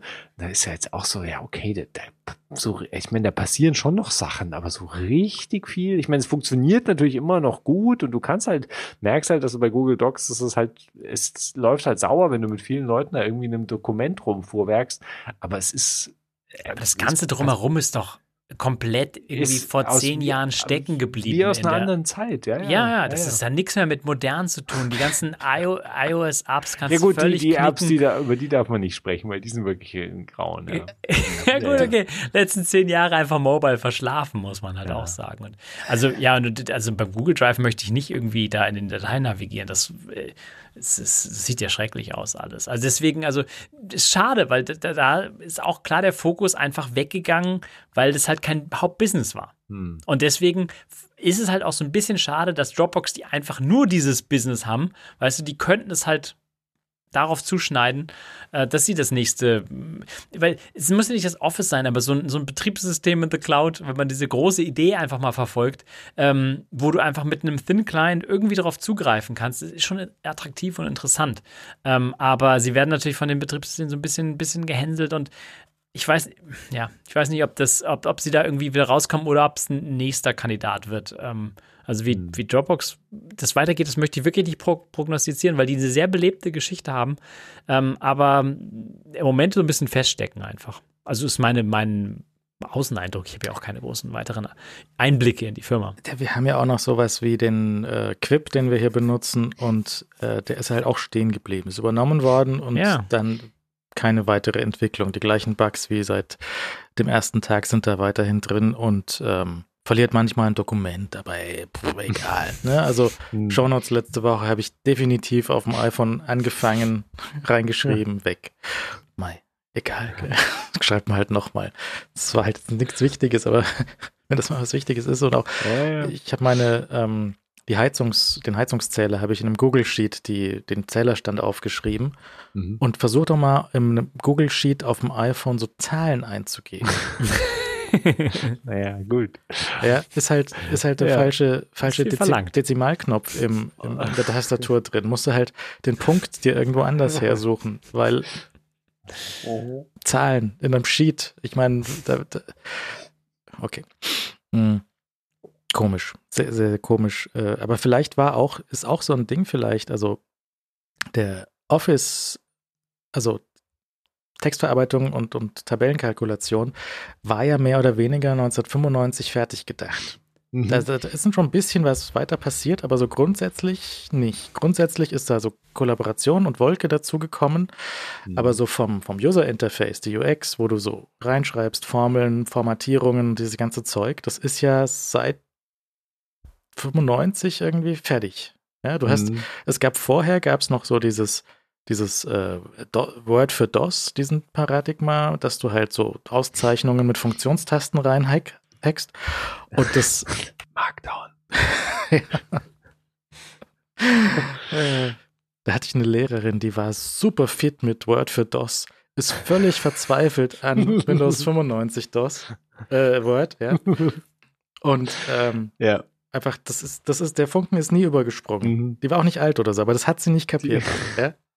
Da gibt es doch diese Excel TikTok-Influencerin, die, die einfach alles in, in, Excel die erklärt und dann im TikTok-Style irgendwie die wildesten Sachen macht und so weiter. Die wird wahrscheinlich nicht zustimmen, dass das alles 95 Kram ist. Die ist jetzt irgendwie Spokesperson für Excel geworden und so weiter durch ihre TikToks. Ähm, äh, schreibt wahrscheinlich irgendwie demnächst Bücher und äh, gibt Kurse. Ähm, ich glaube, Kurse gibt sie schon. Aber ja, ja, also das ist eine, auch ein Feld, mit dem ich mich einfach nicht beschäftigen will. Danke. Ich sehe manchmal so einen, so einen schwäbischen Excel-Influencer auf YouTube. okay. ich weiß nicht. Ich kenne auch jemanden, der verdient, die verdient ihr Geld mit Excel den ganzen Tag. Und hm, dann, ja. macht, dann macht die abends diesen Laptop zu und weiß nichts von Computern. Ja? Einfach ja. so den, den, ganzen Tag die härteste Mathematik und dann abends so äh, irgendwie Füße hochlegen. Das wird kein Einzelfall sein. Ich, ich, weiß nicht, aber dass da auch so dieser Funke nicht überspringt, dass du den ganzen Tag mit dieser Maschine rechnest und Millionenbeträge durch die Gegend schiebst mit deinem Excel-Sheet. Ja. Und dann gehst du nach Hause und benutzt halt von dem restlichen Computer so nichts. Äh, weiß nicht, kann man mit dem noch irgendwie ein Movie gucken? Ja, okay, das, das geht noch, aber sonst so nichts. Ja. Egal. Ich verstehe das auch alles nicht. Also, was ich auch nicht verstehe, Samsung. äh, Galaxy Event, ähm, irgendwie S23 und so. S23? Hm. Ich meine, werden wir auch irgendwann über das iPhone 23 sprechen?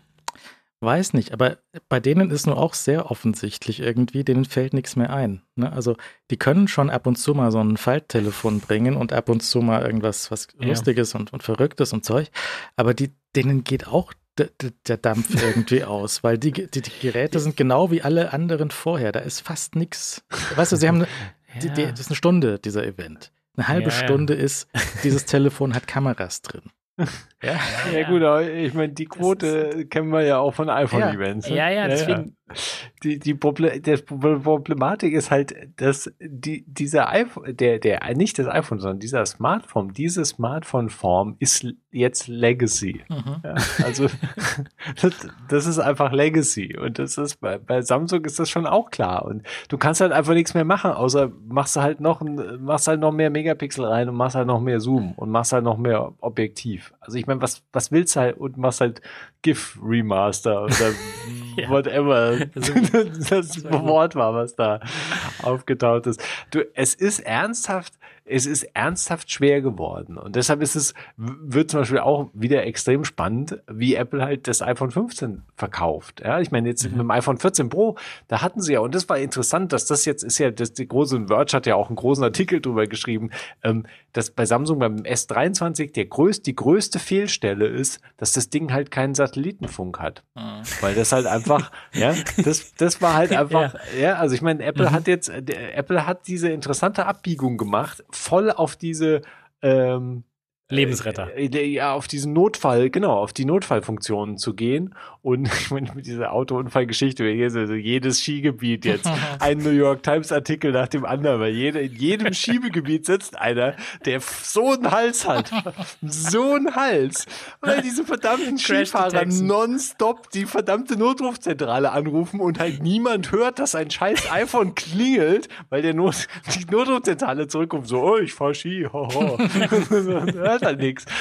Und ähm, das ist halt, also ist ernsthaft, wird ernsthaft zu einem Problem, was faszinierend zu beobachten ist und auch faszinierend zu beobachten sein wird, wie Apple da ähm, irgendwie wieder rauskommt, weil die auch bis jetzt so die Statements von Apple dazu sind auch immer super lustig. So, ja, so, ja, wir schauen uns das schon an und da sitzt, wir, wir gehen auch mal in die Rettungszentralen, aber man muss auch wissen, es hat schon drei Leben gerettet oder so. Es ist immer so irgendwo, ja, was, wahrscheinlich nicht gelogen ist. Ja, weil ich meine, ich glaube, wir sind uns einig, dass das auf jeden Fall Leben retten kann. Aber Vor allen Dingen in halt, Skigebieten. Ja, die kann deine nicht einfach abknipsen geografisch, so wie, so wie Achterbahn, weißt du? Ja, ja. Ah, Achterbahn, okay, machen wir aus. Aber, aber Skigebiete nicht. Das ist, ein, ja, das ist ein ernstes Problem, äh, ernsthaftes Problem, weil an dem Punkt, an dem es halt ankommt, dass du wirklich die Rettungsleitzahl, die Rettungsleitstellen halt so nicht wirklich überlastest, aber dass du halt, dass der Punkt kommt, dass halt nonstop Notrufe eingehen, die keine Notrufe sind und die Leute da halt einfach einen Hals haben und ähm, eventuell halt tatsächlich Ressourcen dafür aufgebracht werden müssen. Also offensichtlich gehen ja da auch die Leitstellen dazu über, das einfach dann zu sagen, ja, okay, war halt ein iPhone oder war halt eine Apple Watch so. Brauchen wir jetzt auch keinen hinzuschicken, weil Hm. es meldet sich halt keiner. Also wenn du, was aber auch ein Desaster ist, ja, weil natürlich, wenn du einen ernsthaften Skiunfall hast, wo jemand auch nicht mehr in der Lage ist, sich halt rückzumelden, ist es halt echt schwierig, damit umzugehen. Und, und du als, als, äh, ja, hast da, bist da in einer schlechten Situation wahrscheinlich als Rettungsleitstelle. Und das ist, äh, ist relativ traurig. Ich bin gespannt, wie sie das, wie sie da irgendwie die Kurve bekommen, weil es ist ganz offensichtlich, dass es an zu vielen Stellen schief läuft. Also ich meine, Ski ist halt nun, ich meine, ja, die, die Achterbahnen, die waren noch so, ha, ja, okay, da kannst du irgendwie, musst halt, kannst dir was überlegen. Aber Skifahren ist halt, ich meine, erstens ist es ein Massensport und wenn, zumindest noch. Und insofern hast du halt das Problem im Winter, krieg- kriegst du es halt. Ähm, Sie haben ja auch irgendwas mit 16.3 an dem Notruf beide Tasten drücken Mhm. irgendwie rumgetan und da nochmal, da könnt ihr nochmal gucken, wenn ihr das ähm, im, im, äh, benutzen möchtet. Da gibt's, was war denn die Änderung? die, du musst, ähm, du, vorher hast du die, hast du beide Seitentasten gedrückt gehalten Mhm. und wenn du die gedrückt gehalten hast, dann kam nach fünf Sekunden oder so, kam dann irgendwann ist dieser, ist diese Warnsirene losgegangen, so Achtung, ich rufe gleich die Rettungsdienste an und jetzt musst du gedrückt halten und dann loslassen und erst wenn du loslässt, löst du praktisch den Notruf aus. Also du, es kann, du kannst den Notruf nicht mehr auslösen, wenn du in der Tasche durch Zufall beide Tasten gedrückt äh, oder irgendwie durch eine ungünstige Situation beide Tasten einfach konstant gedrückt gehalten werden. Dann passiert dieser Notruf nicht mehr und der, der ist halt vorher passiert oder wurde vorher ausgelöst. Und jetzt musst du extra loslassen. Du musst also eine Zeit lang gedrückt halten und dann musst du loslassen und erst dann sollte der Notruf ausgelöst werden. Nee, also hier zumindest nicht. Der, der fängt an runterzuzählen, wenn ich das gedrückt halte und noch nicht losgelassen habe. Und dann kommt der Countdown. Und dann lasse ich los und dann hört der Countdown auf. Aber ich habe jetzt, ich lasse es natürlich nicht gedrückt, bis er wirklich anruft. Aber es ist, äh, ich verstehe schon, aber es ist halt schwierig. Geht Ja, fünfmal, ja, es ist- geht ist fünfmal halt- Seite noch? Geht das noch? Fünfmal Seite Nee, klicken? Als optional auf jeden Fall. Ich glaube, es ist aber in Deutschland nicht standardmäßig aktiviert, die fünfmal Seiten ähm, Option. Ja, also da, da müsst ihr halt am besten beide Versionen irgendwie äh, kennen und dann im Notfall drücken. Auf der Watch haben sie ja auch mit dem WatchOS Update den, wenn du lange gedrückt hältst, äh, den Power, die Power-Option dort rausgenommen, dass du jetzt Mhm. direkt zu dem, zu dem Notruf-Ding kommen kannst. Ja, die Power-Option ist ein Buttondruck dann Mhm. noch und dann Ja. äh, kannst du es leiten. Nur kurz nochmal, weil ich, ich lese mal die Beschreibung vor. Das ist die Mhm. neue Beschreibung. Wenn du die Seitentaste, also das gilt jetzt für Face ID iPhones, also alle iPhones, die ähm, halt eben keinen Home-Button haben. Wenn du die Seitentaste und eine der Lautstärkentasten gedrückt hältst, wird ein Countdown gestartet und ein Warnton ertönt. Wenn du die Tasten nach dem Countdown loslässt, loslässt, ruft das iPhone die Rettungsdienste an. Und das ist genau die umgekehrte Funktion wie vorher, weil Mhm. vorher musstest du die Tasten gedrückt halten, damit es den Anruf tätigt. Und jetzt musst du loslassen, damit es den Anruf, ja, den Anruf tätigt. Ja, aber wenn du jetzt aus Versehen die Tasten 10 Sekunden hältst und Ja, dann dann, verrutscht es wieder, dann hast du ja auch Ja losgelassen. gut, okay, ja, dann, Ja. dann verrutscht. Aber so war es halt irgendwie, wenn es eingeklemmt wird, Mhm. Ja, ähm, für eine Zeit lang, dann löst es auf jeden Fall aus, weil Ja. die Zeitspanne egal ist. Ge- jetzt, exakt, Jetzt, muss exakt. Es, jetzt muss es du verrutschen. musst eine zweite Handlung muss passieren. Okay. Entweder durch dich selbst wahrscheinlich- oder durch was anderes, ja. Das ist wahrscheinlich nicht so wahrscheinlich wie äh, vorher, wenn einfach von beiden Seiten irgendwas gegen das Telefon drückt. Und diese fünfmal drücken kannst du aktivieren. Ich glaube, sie ist Standard, also bei mir ist sie aus. Ich glaube, sie ist standardmäßig auch ausgeschaltet. In Deutschland standardmäßig ausgeschaltet. Die ist irgendwie für Indien oder so. Das ist kein Witz. Also Ja, das ja, ist das irgendwie so ein spezifisches Ding, Ja. was sie für ein Land und dann halt überall integriert haben. Und äh, das ist so eine komische Geschichte zu dieser Funktion. Ja, das, okay, aber das äh, ist nochmal die Option für. Ja. für Jedenfalls ist das die Schiene, die Apple eingeschlagen hat mit dem letzten Telefon. und und Ja. Samsung hat diese Schiene nicht gewählt. Und äh, ich habe den Verge-Artikel, ich habe den nicht, ich habe, glaube ich, im Vorbeifliegen habe ich den so gesehen, dass das, musste ich auch kurz äh, lächeln, dass das äh, Satellitennotruf irgendwie, wo ist der oder so war. Ja, wo ist der? Irgendwie, Wo ja. ist der verdammte Satelliten? Ja. Na, der ist im S24 natürlich. Aber ja, das ist halt echt eine berechtigte Frage, oder? Weil Mhm. das ist, also der ist ja nun schon ein Ding. Äh, mal abgesehen davon, dass die nach wie vor fantastisch äh, faszinierend bleibt, die Funktion. Ähm, ist es jetzt, glaube ich, das ist so Table Stakes und das ist halt im S23 nicht drin. Das ist schon ein grober Schnitzer. Also ich weiß nicht, ob das sich ernsthaft auf die Verkaufszahlen durchschlägt, aber das ist eine Funktion, die einfach, also auch für die Vermarktung und mhm. Marketing her mhm. natürlich ein super Ding ist. Das war ja gerade erst jetzt angekündigt von Qualcomm, der dass mhm. die das irgendwann ausrollen. Das dauert ja. also auch noch, da braucht es auch einen neuen Chip und der ist da halt noch nicht drin. Qualcomm ist natürlich dicke mit Samsung. Die haben da vielleicht eine kleine Extrawurst von, ähm, von Prozessor drin, der vielleicht ein bisschen anders getaktet ist, aber die, man sieht schon, die sind halt sehr abhängig von dem Ding, was da Qualcomm ihnen liefern kann. Und das ist ja, halt, klar.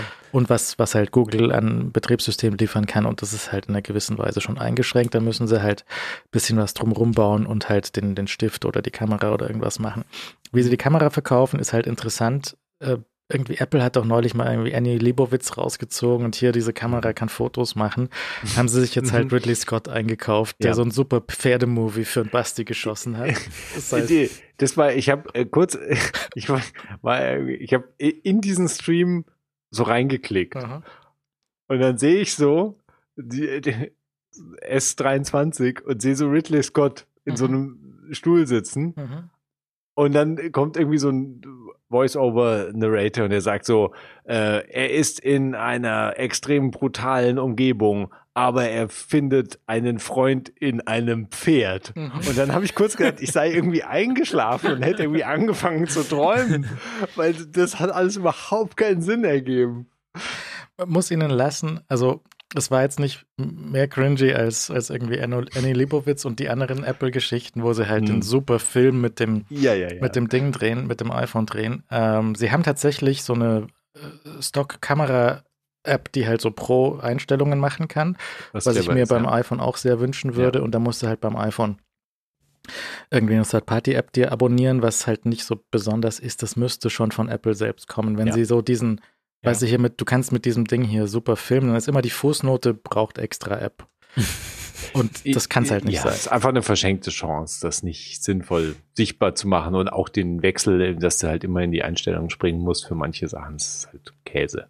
Ja, also das, das war so ein bisschen ähm, ärmlich. Dann haben sie irgendwie, ähm, es ist, ist einfach so nichts. Es ist wirklich sehr, sehr ja, nichts. Beim, ja. beim iPhone ist auch, wird immer weniger und vielleicht müssen sie auch deswegen in andere Richtungen gucken. Vielleicht verkaufen sich auch deswegen die iPhones, wie vorher gesagt, nicht mehr alle zwei Jahre, sondern alle drei, alle fünf Jahre, keine Ahnung. Also vielleicht behält, ich weiß nicht, wie das sich auf den, auf den Gebrauchtmarkt auswirkt und wie der, wie der bestückt wird von Geräten, die halt bei, bei Leuten rausfliegen, weil sie die neue Hotness haben wollen. Ich meine jetzt, tatsächlich ist ja das ob du jetzt die Kamera oder die andere Kamera dabei hast, ist ja relativ wurscht. Aber wenn du auf dem Berg liegst und halt die, die Satellitennotruffunktion nicht hast, das macht einen Unterschied. Das merkst du dann, ja? Hm. Ja, ob, ja, na klar. Aber ähm, ich, ich weiß nicht, ob das eine Jahr hin oder her, die das vielleicht jetzt dauert, äh, den großen Unterschied macht. Weil, also eins der Themes, die ich so wahrgenommen habe, ist, also es wurde halt viel nachgearbeitet, was, was das iPhone letztes Jahr hatte und die Hardware holt vielleicht einiges vor, was das iPhone nächstes Jahr haben wird. Also so, so geben die sich halt irgendwie mehr oder weniger so Stabübergabe jedes Jahr. Schon seit mehreren Generationen, muss man sagen. Apple, Apple holt dann Kameraspecs nach, die Samsung halt letztes Jahr präsentiert hat und setzt es noch so ein bisschen anders um. Und, und äh, Samsung hatte dieses Jahr ganz klar irgendwie, oh, wir haben jetzt auch Continuity Camera irgendwie entdeckt. Oh, wir können den Lockscreen äh, mit tollen Hintergrundbildern bestücken. Das ist ja eins zu eins irgendwie iOS, was äh, da Google, Samsung, also wirklich ernsthaft, sieht eins zu eins so mhm. aus. Ähm, und, und so geben sie sich halt irgendwie beide so, übergeben den Stab und äh, ich weiß nicht, ob das, ähm, ob das einen großen Unterschied macht. Also die, die, die Vermarktung, wenn du in dem Samsung-Ökosystem bist, dann hast du vielleicht auch ein anderes Gerät und dann hast du die, weißt du, die Earbuds oder so und dann bleibst du halt dann da auch. Also es ist ich möchte es ehrlich gesagt gar nicht so schlecht aufhängen, wie, also die, Präsentation war natürlich echt irgendwie ein bisschen anstrengend, obwohl ich nur die Zusammenfassung gesehen habe, muss ich sagen. Dafür habe ich es zweimal gesehen. Aber, aber, aber, aber es war natürlich es ist ein bisschen anstrengend, aber trotzdem will ich dem Gerät das ein, also diesen Geräten das gar nicht so vorhalten, weil die Geräte sind wahrscheinlich einfach echt gut. Sind halt auch jetzt drei Geräte, sind nicht mehr nur eins, ähm, haben lustige Ultranamen ähm, und, ähm, und es gibt noch einen Laptop.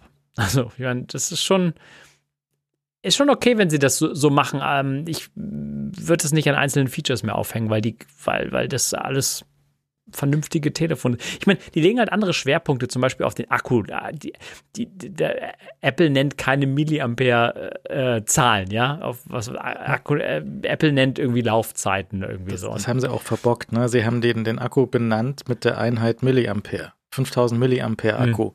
Haben sie die Stunden vergessen. Das ist halt die falsche Einheit. Das ja, okay. hätte halt nie ja. durchgehen dürfen. Sie haben, ist halt so, weißt du, klampert, sagt man hier. Das ist halt so klampert, wenn sie auch die, die, die, die äh, Kapitel in dem YouTube-Video, haben sie eins vergessen. Das, das, fehlt einfach ein, das wird doch bei Apple nicht passieren. Das, wird, das ist, nee. Video liegt da seit Tagen rum und das millionenfach geklickt und da fehlt halt ein Kapitel. Das ist halt falsch. Das kann hm. doch nicht sein. Also, weißt du, bei so einer Bude, bei so einem Budget das darf einfach nicht passieren, aber das ist gut. Der, der Laptop ist halt so ähm, MacBook Air ähnlich und ähm, halt mit Stift, mit, mit Touch, mit umdrehbarem Display, ist alles super nice, ist halt irgend so eine ranzige Intel-CPU drin, die kein Mensch haben will. Das ist, Entschuldigung, aber das war auch so der Downer von dem Video, weil das also von den ganzen anderen Specs, das lasse ich schon echt gut und dann kommt irgendwie so, und es kommt mit einem Intel i7 oder i9 und dann so, oh, nee, gehen, irgendwie so. Weil das an, andere anderen Specs lesen sich sehr, sehr gut und ähm, interessant, einfach Konkurrenz belebt den Markt und so weiter. Finde ich schon gut, wenn das, wenn das, vor allen Dingen die Einstiegspreise sind gar nicht so böse. Die mhm. sind irgendwie, fangen ab 1000 Euro an, Dollar, Euro-Preise gibt es glaube ich noch gar nicht. Und dann das, das Ultra, es ist auch das Ultrabook, dann ähm, ist es irgendwie bei 2, 2 fängt es irgendwie, glaube ich, an. Das ist schon ver vertretbare Einstiegspreise einfach. Ähm, aber die Intel, ja, es wird wahrscheinlich nicht die schnellste CPU sein. Ja. Gerade im Vergleich zu den. Das ist das Pferdevideo. Das ist das Pferdevideo mit äh, dem, dem, Samsung vorne in so einem fetten Gimbal drin. Das fand ich, das fand ich auch Flavio übrigens ganz Labio, komisch. Labiano. Flavio Labiano äh, ist, ist, ist super. Ist, the flexibility uh, from the small camera. Aber das habe ich nicht verstanden. Die haben doch geschrieben, wir haben total viel Stabilisierung. Ja. Das war der, der, der, der, der Untertext, der gesprochen wurde.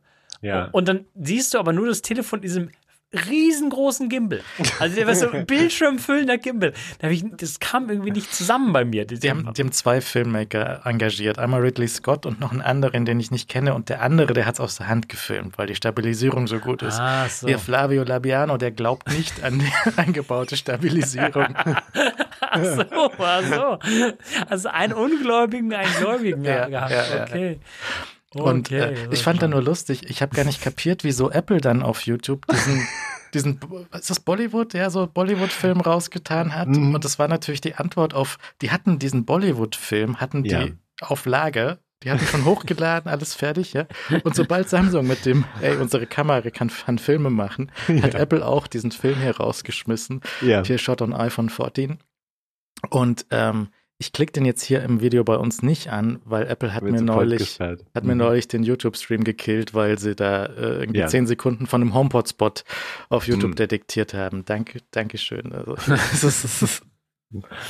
ähm, ja gut, aber das, das kann man, das ist ein lustiges Hin und Her. Ich weiß nicht, ob Apple da reagieren müsste eigentlich auf so ein Samsung-Event. Aber das hatten sie fertig in der Schublade, weil sie wussten, dass Samsung irgend sowas macht mit Ridley Scott. Ja, ja das wussten sie definitiv. Klar. Ja. Ähm, mhm. Ansonsten haben sie auch so die, es ist schon äh, Stück für Stück vergleichbar mit dem, was Apple macht. War früher so, inzwischen machen sie es ein bisschen besser. Sie haben jetzt auch Verpackungen mit, mit weniger Plastik drin und recyceltes Plastik in Stimmt. den Telefonen und solche ja, Sachen. Alles sehr schön und gut, mhm. aber ähm, es ist halt so, es ist so wie, weiterhin wie so eine, so eine schlechte Kopie. Weißt du, jemand hat am Telefon so eine Apple Keynote beschrieben und das machen sie jetzt auch. Und der hat jemand am Telefon beschrieben, was das iPhone kann. Ja, das ja. kann Nachtfotografie und das kann, das war der eine oder der andere war vorher, da war erst Google mit der Nachtfotografie ja. da, dann kam der Apple und jetzt kommt halt Samsung. Die hatten auch sicher schon letztes Jahr Nachtfotografie drin, aber es ist halt so, weißt du, so ein Feature für so, wenn du, wenn du einen Sternenhimmel so eine, die Spuren der Sterne aufzeichnen möchtest, ist jetzt hier auch drin ist halt wohl. Sie, was, was ich noch interessant fand, ist so, ähm, wo sie auch einen längeren Werbespot dafür haben, ist so, ähm, du möchtest ja, dass, wenn, wenn du eine Gruppe bist, so ein paar von Freunden hängen rum, und dann möchtest du ja das beste Telefon haben, weil dann bitten dich die anderen um dein Foto, um das dann zu sharen. Ja, also du möchtest der sein, der das Selfie macht, das dann geshared wird, weil du die beste Kamera hast. Mhm. Fand ich interessant. Weil es ist ja nicht völlig wurscht, wer das Foto macht oder so. Ja, ja, Okay. Gut. Ähm, Ich, ich, ich weiß es nicht. Ich. Ja. Ja, Ja. Schau, schauen wir mal, was die iPhone 15 Geschichte wird. Also das ist echt, also es wird definitiv, wird jedes Jahr schwerer und schwerer, da irgendwas Neues, was Neues drum zu zimmern, was halt unabhängig von der Kamera passiert und was Grund, was grundlegend ist und nicht nur irgendwie ein Nachtmodus mehr, der das und das kann oder so. Ich meine, ich meine, wir hatten ja letztes Jahr auch, kam ja die Spekulation mit Astrofotografie halt beim iPhone 14, Ja, die sich irgendwie völlig in Luft zerschlagen hat. Ja. Ähm, und solche Geschichten, da, da könnte ja auch Apple, müsste Apple auch einfach mal nachholen. ist ja auch einfach nur so eine Checkliste, die halt mal abgehakt werden müsste.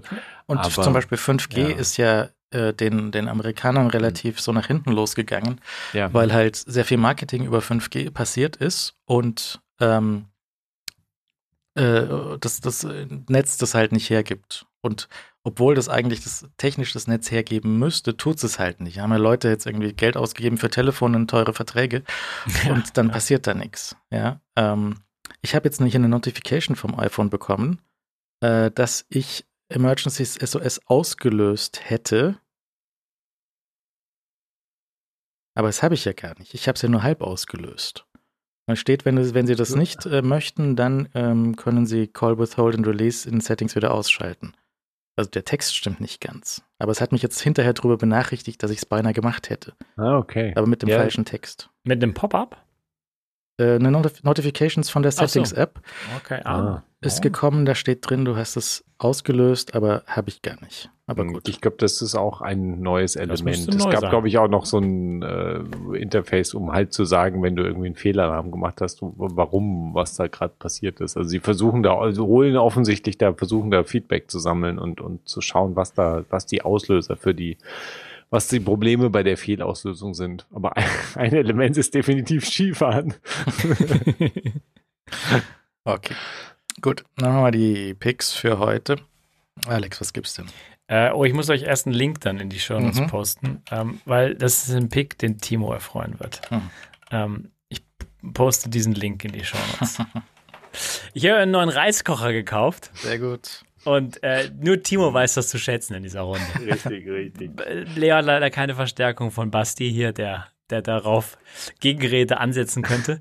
ähm, ich hatte, ich hatte, einen, den poste ich jetzt auch noch den Link. Ich hatte, es war ein Upgrade, weil ich hatte vorher, hatte ich diesen Reiskocher hier, ähm, gleiche Firma, QQ, schreibt sich C-U-C-K-O-O. Und ich hatte diesen sehr lustigen, kleinen, sehr niedlichen Reiskocher. Der ist so orange gewesen und der hat so eine große Taste gehabt, der sah so einfach, der sah so niedlich und zierlich aus. Das war der CR0331. Ähm, der war, ich, ich fand den einfach optischen fand ich den super gut. Und der hat sich echt lang gehalten und der war echt gut. Ähm, der war jetzt nur irgendwie durch so. Also es ist so ein 70-Euro-Reiskocher gewesen und ähm, der, war irgendwie durch jetzt. So. Also, der lief jetzt letztendlich noch, aber, aber ich, ich, ich hatte mehr Anspruch und bin auf einen neuen Reiskocher wechsel. Gleiche Firma. Den 20, äh, 1020F habe ich jetzt gekauft äh, für 140 Euro, um nur so eine Preisdimension zu geben. Man kann nämlich für Reiskocher sehr viel mehr Geld ausgeben. Also ähm, die haben auch Reiskocher für sehr hohe Beträge. Ähm, die dann äh, noch mehr können. Und ähm, ich bin alles andere als ein Experte auf diesem Gebiet. Ähm, ich kann nur sagen, dass der äh, sehr, sehr guten Reis macht. Ähm, und Reis habe ich äh, sehr lieb gewonnen, äh, muss ich sagen, ähm, überhaupt. Und, und das ist einfach ein fantastisches Essen, um auch mit in die Arbeit zu nehmen. Und so ein guter Reiskocher, der hat was. Der, der hat einfach was. Und das ist jetzt ein größeres Gerät. Das ist ein bisschen voluminöser, muss ich sagen. Aber es hat so einen netten kleinen Griff, an dem du es durch die Gegend tragen kannst. Und dann hat es einen äh, großen Knopf, da springt es so auf, wie so ein Kofferraum mit so automatischer Öffnung irgendwie aufgehen würde. Also musst es nicht so hochziehen wie so mein alten Autokofferraum, sondern da drückst du drauf und dann geht es automatisch auf. Und ähm, es gibt ein paar Teile, die man auseinandernehmen kann und dann abwaschen kann. Es gibt auch so eine automatische Reinigungsfunktion, was bei Reiskochern einfach ähm, auch sehr, sehr gut ist, muss ich sagen, wenn, wenn sowas gibt. Ähm, und äh, dann hat es das Display oben auf dem Gerät. Also oben, äh, da ist auch so der, der Auslass für den, für den Dampf, wenn das da so ein bisschen raus, rausdampft, wenn der Reis kocht. Und oben ist so ein Display, ähm, was sehr vollgestopft leider ist, so mit Informationen, aber äh, nicht schwierig zu verstehen. Ähm, weil du letztendlich, um irgendwie Reis zu kochen, musst du irgendwie zweimal äh, die Reis, weiße Reistaste drücken, ähm, wenn du äh, klassischen Reiskochermethoden. Es gibt so eine Turbofunktion und die ist so ein bisschen schneller als die normale, äh, wie, wie, der Name wahrscheinlich schon sagt, äh, Reiskochmethode. Ähm, ist aber sehr gut, also der, die nimmt nicht wirklich viel ähm, Einbußen in Kauf. Du kannst natürlich am, am, Reis noch mehr machen, indem du vorher so ein bisschen einweichen lässt und kommt natürlich auch Messbecherchen mit und hat ein separates Stromkabel, was ich ganz gut finde. Das hatte der andere nämlich nicht. Da war das so anmontiert und dann musst du immer aufwickeln und so kannst du es einfach abnehmen und dann durch die Gegend tragen. Und ähm, das lässt sich leicht reinigen, ähm, macht sehr, sehr guten Reis meines Erachtens, macht natürlich noch viel mehr als Reis. Also du kannst irgendwelche Suppen kochen und Joghurt und also wildeste äh, Sachen hast du da. Ja, ja, da kommt nämlich so, also in der Anleitung ist auch so ein Rezeptbuch dabei, wo du, wo du dann äh, so noch Rezepte mitbekommst. Also natürlich gemischter Reis geht und, und, und Sojamilch und Multikocher und, und das ist alles Porridge. Ist natürlich für Finnland vielleicht nochmal interessant, weil Porridge ist eine große Nummer hier. Das muss ich mir noch nochmal ähm, anschauen, genau. Und Babynahrung habe ich Gott sei Dank nicht mehr den Bedarf. Vielleicht irgendwann, wenn ich sehr alt bin, habe ich wieder Bedarf für Babynahrung für mich selbst. Aber, aber aus dem Thema bin ich erstmal raus. Ähm, äh, ich, ich fand die Firma, also ich fand die Firma vom letzten Reiskocher sympathisch und ähm, das sind ähm, Koreaner. Äh, das ist eine koreanische Firma und ich habe den so einen deutschen Vertriebspartner einfach gewählt und den direkt bei diesem Partner bestellt. Der kam, glaube ich, aus Deutschland nach Finnland ähm, und, ähm, und war in diesem mittleren Preissegment und was echt ein Upgrade ist. Also der ernsthaft, also so, ich habe Sushi-Reis jetzt schon gemacht. Sushi-Reis kam extrem gut raus und auch normaler weißer Reis ähm, ist mir ernsthaft geglückt. Äh, einmal auch komplett fehlgeschlagen, weil ich nicht die Messbecher und weißt du, Wasseranzahl und so am Anfang äh, hinbekommen habe, aber der macht Spaß. Der macht echt Spaß und ähm, sich so ein bisschen Reis zu kochen und dann verschiedene Sachen dazu zu essen, ist fantastisch. Und, und äh, genau, der ist es geworden für mich. 140 Euro fand ich jetzt, äh, fand ich jetzt sehr annehmbar. Ähm, wer allerdings wirklich nur einsteigen möchte, dieser 70 Euro, das scheint ein Auslaufmodell leider zu sein, aber dieses 70 Euro Gerät, das war auch gut, weil das einen fetten Knopf hatte. Der Knopf war, ähm, mach Reis oder halt Reis warm. Und das ist, es ist, also de, da, von der Perspektive war der sehr, sehr gut, ähm, weil du konntest einfach nicht fehlbedienen. Den jetzigen, ich glaube, da musst du schon ein bisschen mehr, weil Display und du kannst verschiedene Optionen und du hast Turbomodus und so weiter. Da ist schon ein bisschen mehr Reinarbeitungszeit.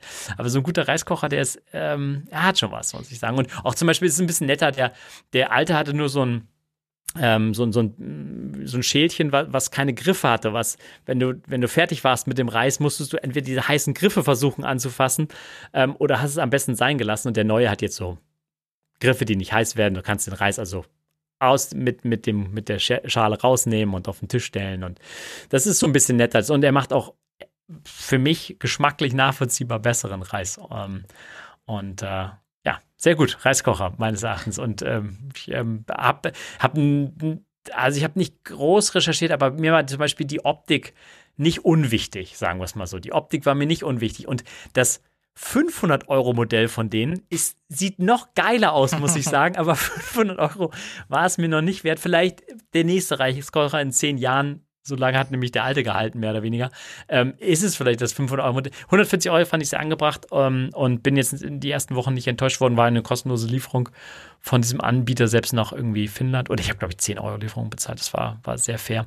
Ähm, ja, und äh, ist jetzt schon mehrmals gelaufen, also mehr oder weniger jeden Tag gelaufen und ähm, lässt sich leicht reinigen. Diese Teile, die man da entnehmen muss und abwaschen muss, das ist ähm, sehr schnell gemacht und, und, ähm, und bei den anderen ähm, Speisen arbeite ich mich noch so ein bisschen rein. Der macht jetzt auch mehr Reis. Also ich könnte jetzt auch eine, eine Großfamilie oder so Besuch äh, oder so, so eine, so eine Podcast-Familie könnte Aha. ich hier mit Reis bestücken durchaus. Also ähm, und, äh, und, und relativ also, wenn du nicht sehr blöd dich anstellst, kannst du damit guten Reis einfach kochen und hast nicht diese Arbeit, um gleich auf Leos Gegenargument einzugehen, mit kochendem Wasser und irgendwelchen Beuteln und es brennt dir an und so. Das Beutel, nicht, Beutel um Himmels Willen. Also, ist nicht Beutel. möglich. Also Beutelreis, Reis. Da, äh, können wir aufhören zu reden. Beutelreis das, ist kein Reis. Das, du, du, brauchst auf jeden Fall aber irgendeine Art von Reiskocher. Mit einem Topf geht es einfach nicht. Genau, korrekt. Das, das ist der Reiskocher, korrekt. der ist doch auch einfach nur ein Ko Topf in, in, in, dem irgendwie noch ein Display drin ist. Das ist doch nichts Nein, anderes. Aber, aber du, du musst nichts, weißt du, du stellst den hin und brauchst den nicht weiter beachten. Mhm. Das ist ja die, der hält dir den Reis auch warm. Du kannst dir zum Beispiel, du weißt nicht genau, wann du Abend isst, wann die Kinder kommen und so weiter, aber Reis ist fertig. Ja. Ähm, und du musst, du, du musst nichts rausnehmen, nichts an was denken, das irgendwie überkocht oder so weiter. Das ist sehr, sehr wichtig. Ich habe so ein paar Reiskocher durch und ich hatte eben auch so einen äh, No-Name irgendwas Reiskocher, der hat aber immer perfekten Reis gemacht. Weißt du? Ja. Der konnte der Reis nicht nicht gelingen. Es war Ja. so, aber der Topf war dann irgendwann so, die Beschichtung war nicht so irgendwann Klar. durch und Mhm. habe ich mir gedacht, ich gönn mir mal einen schönen neuen digitalen Reiskocher hier, so ein fettes Gerät Ja. mit irgendwie 17 Programme und Zeug. Und ich glaube, ich habe 100 für den gezahlt oder sowas. Hier von Reishunger. Und der ist nur so mittel. Also der ist vor, Mhm. der hat auch so 17 Programme und weißt du, ich habe Basmati und Weiß und irgendwie ne, auch so Schmarrn, so Hipster-Scheiß, so Quinoa und bla, irgendwas. Aber ist halt nicht konsistent. Da wird der Reis jedes Mal, obwohl du alles gleich machst, wird der so ein bisschen anders. Mal ist er zu feucht, mal ist er zu trocken. Es ist Mm. nicht so hundertprozentig nachvollziehbar. Und der hat noch so ein Problem mit dem Deckel. Wenn du den aufmachst, dann kippt der Wasser, was im Deckel hängt, hinter das Gerät. Es sind so klein, es sind so Kleinigkeiten, die den Unterschied machen. Definitiv. Also da, äh, da stimme ich dir zu. Also so, sowas muss richtig laufen einfach. Und diese Teile, die du waschen musst, die müssen auch leicht zu entnehmen sein. Und da hat der jetzige, der alte hatte sowas, musstest du halt das heiße Teil anfassen, wenn du es gleich machen wolltest und so weiter. Das war nie ideal. Und das jetzige kannst du so hat ein besseres Klemmmechanismus und auch so ein, so ein Auffangbehälter hinter dem, hinter dem Kocher, den du dann auswaschen kannst. Das ist schon ganz gut. Sind mehr Teile zu waschen, aber es ist leichter zu waschen. Und er hat, wie gesagt, so einen Reinigungsmodus, ähm, äh, den du mal laufen lassen kannst. Also, ja, ich glaube, es ist ein bisschen Geschmacksfrage. Ich fand den auch noch einen, einen, wie gesagt, der am besten aussehenden.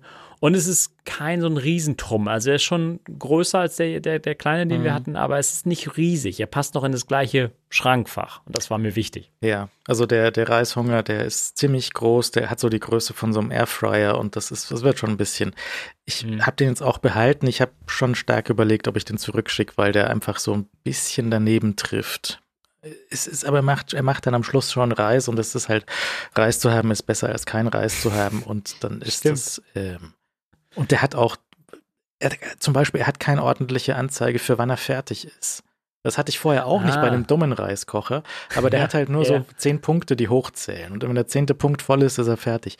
Aber du weißt halt nicht, wie viel Zeit das noch ist, weil der, das ist, dafür ist er dann wieder zu dumm, dass er eigentlich, er müsste ja eigentlich wissen, wie lange er wahrscheinlich noch braucht, weil er ja Mhm. sehen kann, wie heiß sein Wasser da drin wird und Zeug. Also, oder zumindest am Schluss, wenn er sieht, das Wasser ist weg, dass er dann sieht, wie heiß er wird und dann kann er ja, macht er Meiner macht, meiner macht das clever. Also der, der, der kocht, ohne dass du sehen kannst, wie lange er noch braucht, bis zur 10-Minuten-Marke. Und Dann Mhm. piept er auch einmal und dann zählt er von 10 Minuten runter.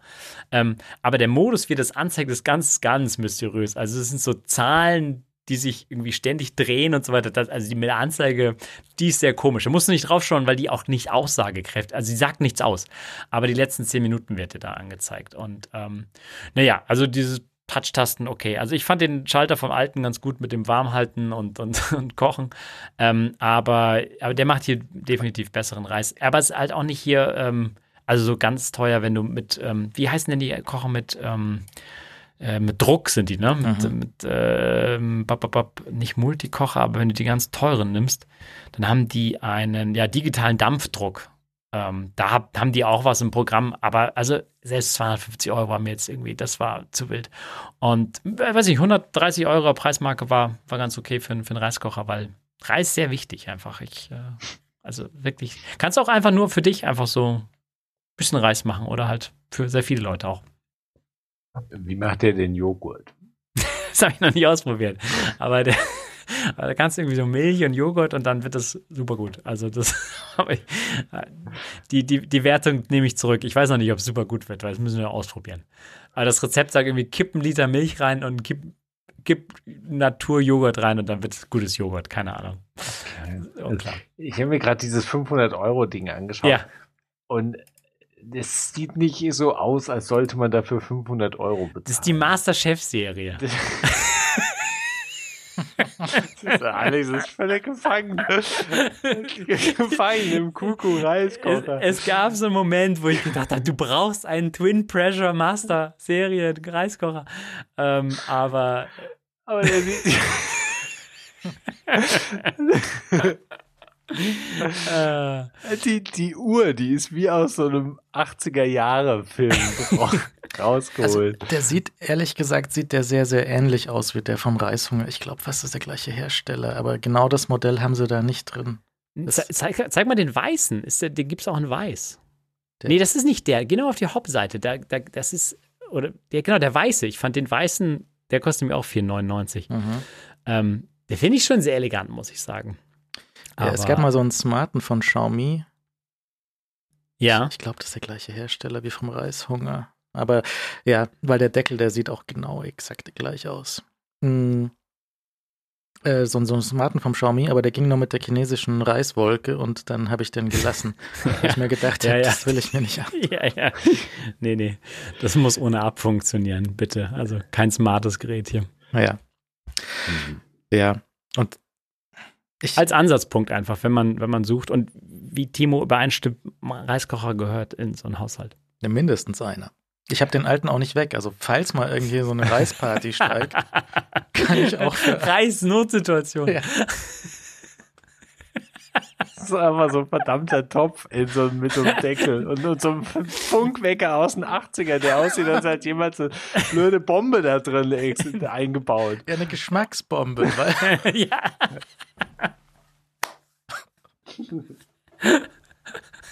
Weil du einfach so perfekten Reis da rausbekommst. Echt, du hast noch keinen Reis gegessen ohne einen Reiskocher. Das ja.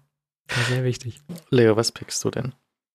Um, ähm, ich ich habe heute lauter Picks, die ich eigentlich picken wollte, wenn Basti da ist. Deshalb muss ich mal einen davon jetzt nehmen, obwohl Basti nicht da ist. Äh, aber ich glaube, er hat dazu auch noch eine Geschichte zu erzählen, die wird er aber sicher trotzdem nächste Woche erzählen. Ich pick nämlich diese Woche mal ähm, Elster, Elster Secure. Basti hat da ja noch eine äh, ausgiebigere Geschichte zu, die weniger was mit Elster Secure als mit äh, wilden Steuererklärungen zu tun hat. Ähm, Elster hatte jetzt ja schon relativ lang und den Vorgänger, dessen Name mir tatsächlich äh, entfallen ist, nämlich Elster, müsste es eigentlich hier irgendwo noch am Telefon haben, die hatten ja schon Elsas, Elsa Smart hieß der Vorgänger, was der Name war nicht Programm.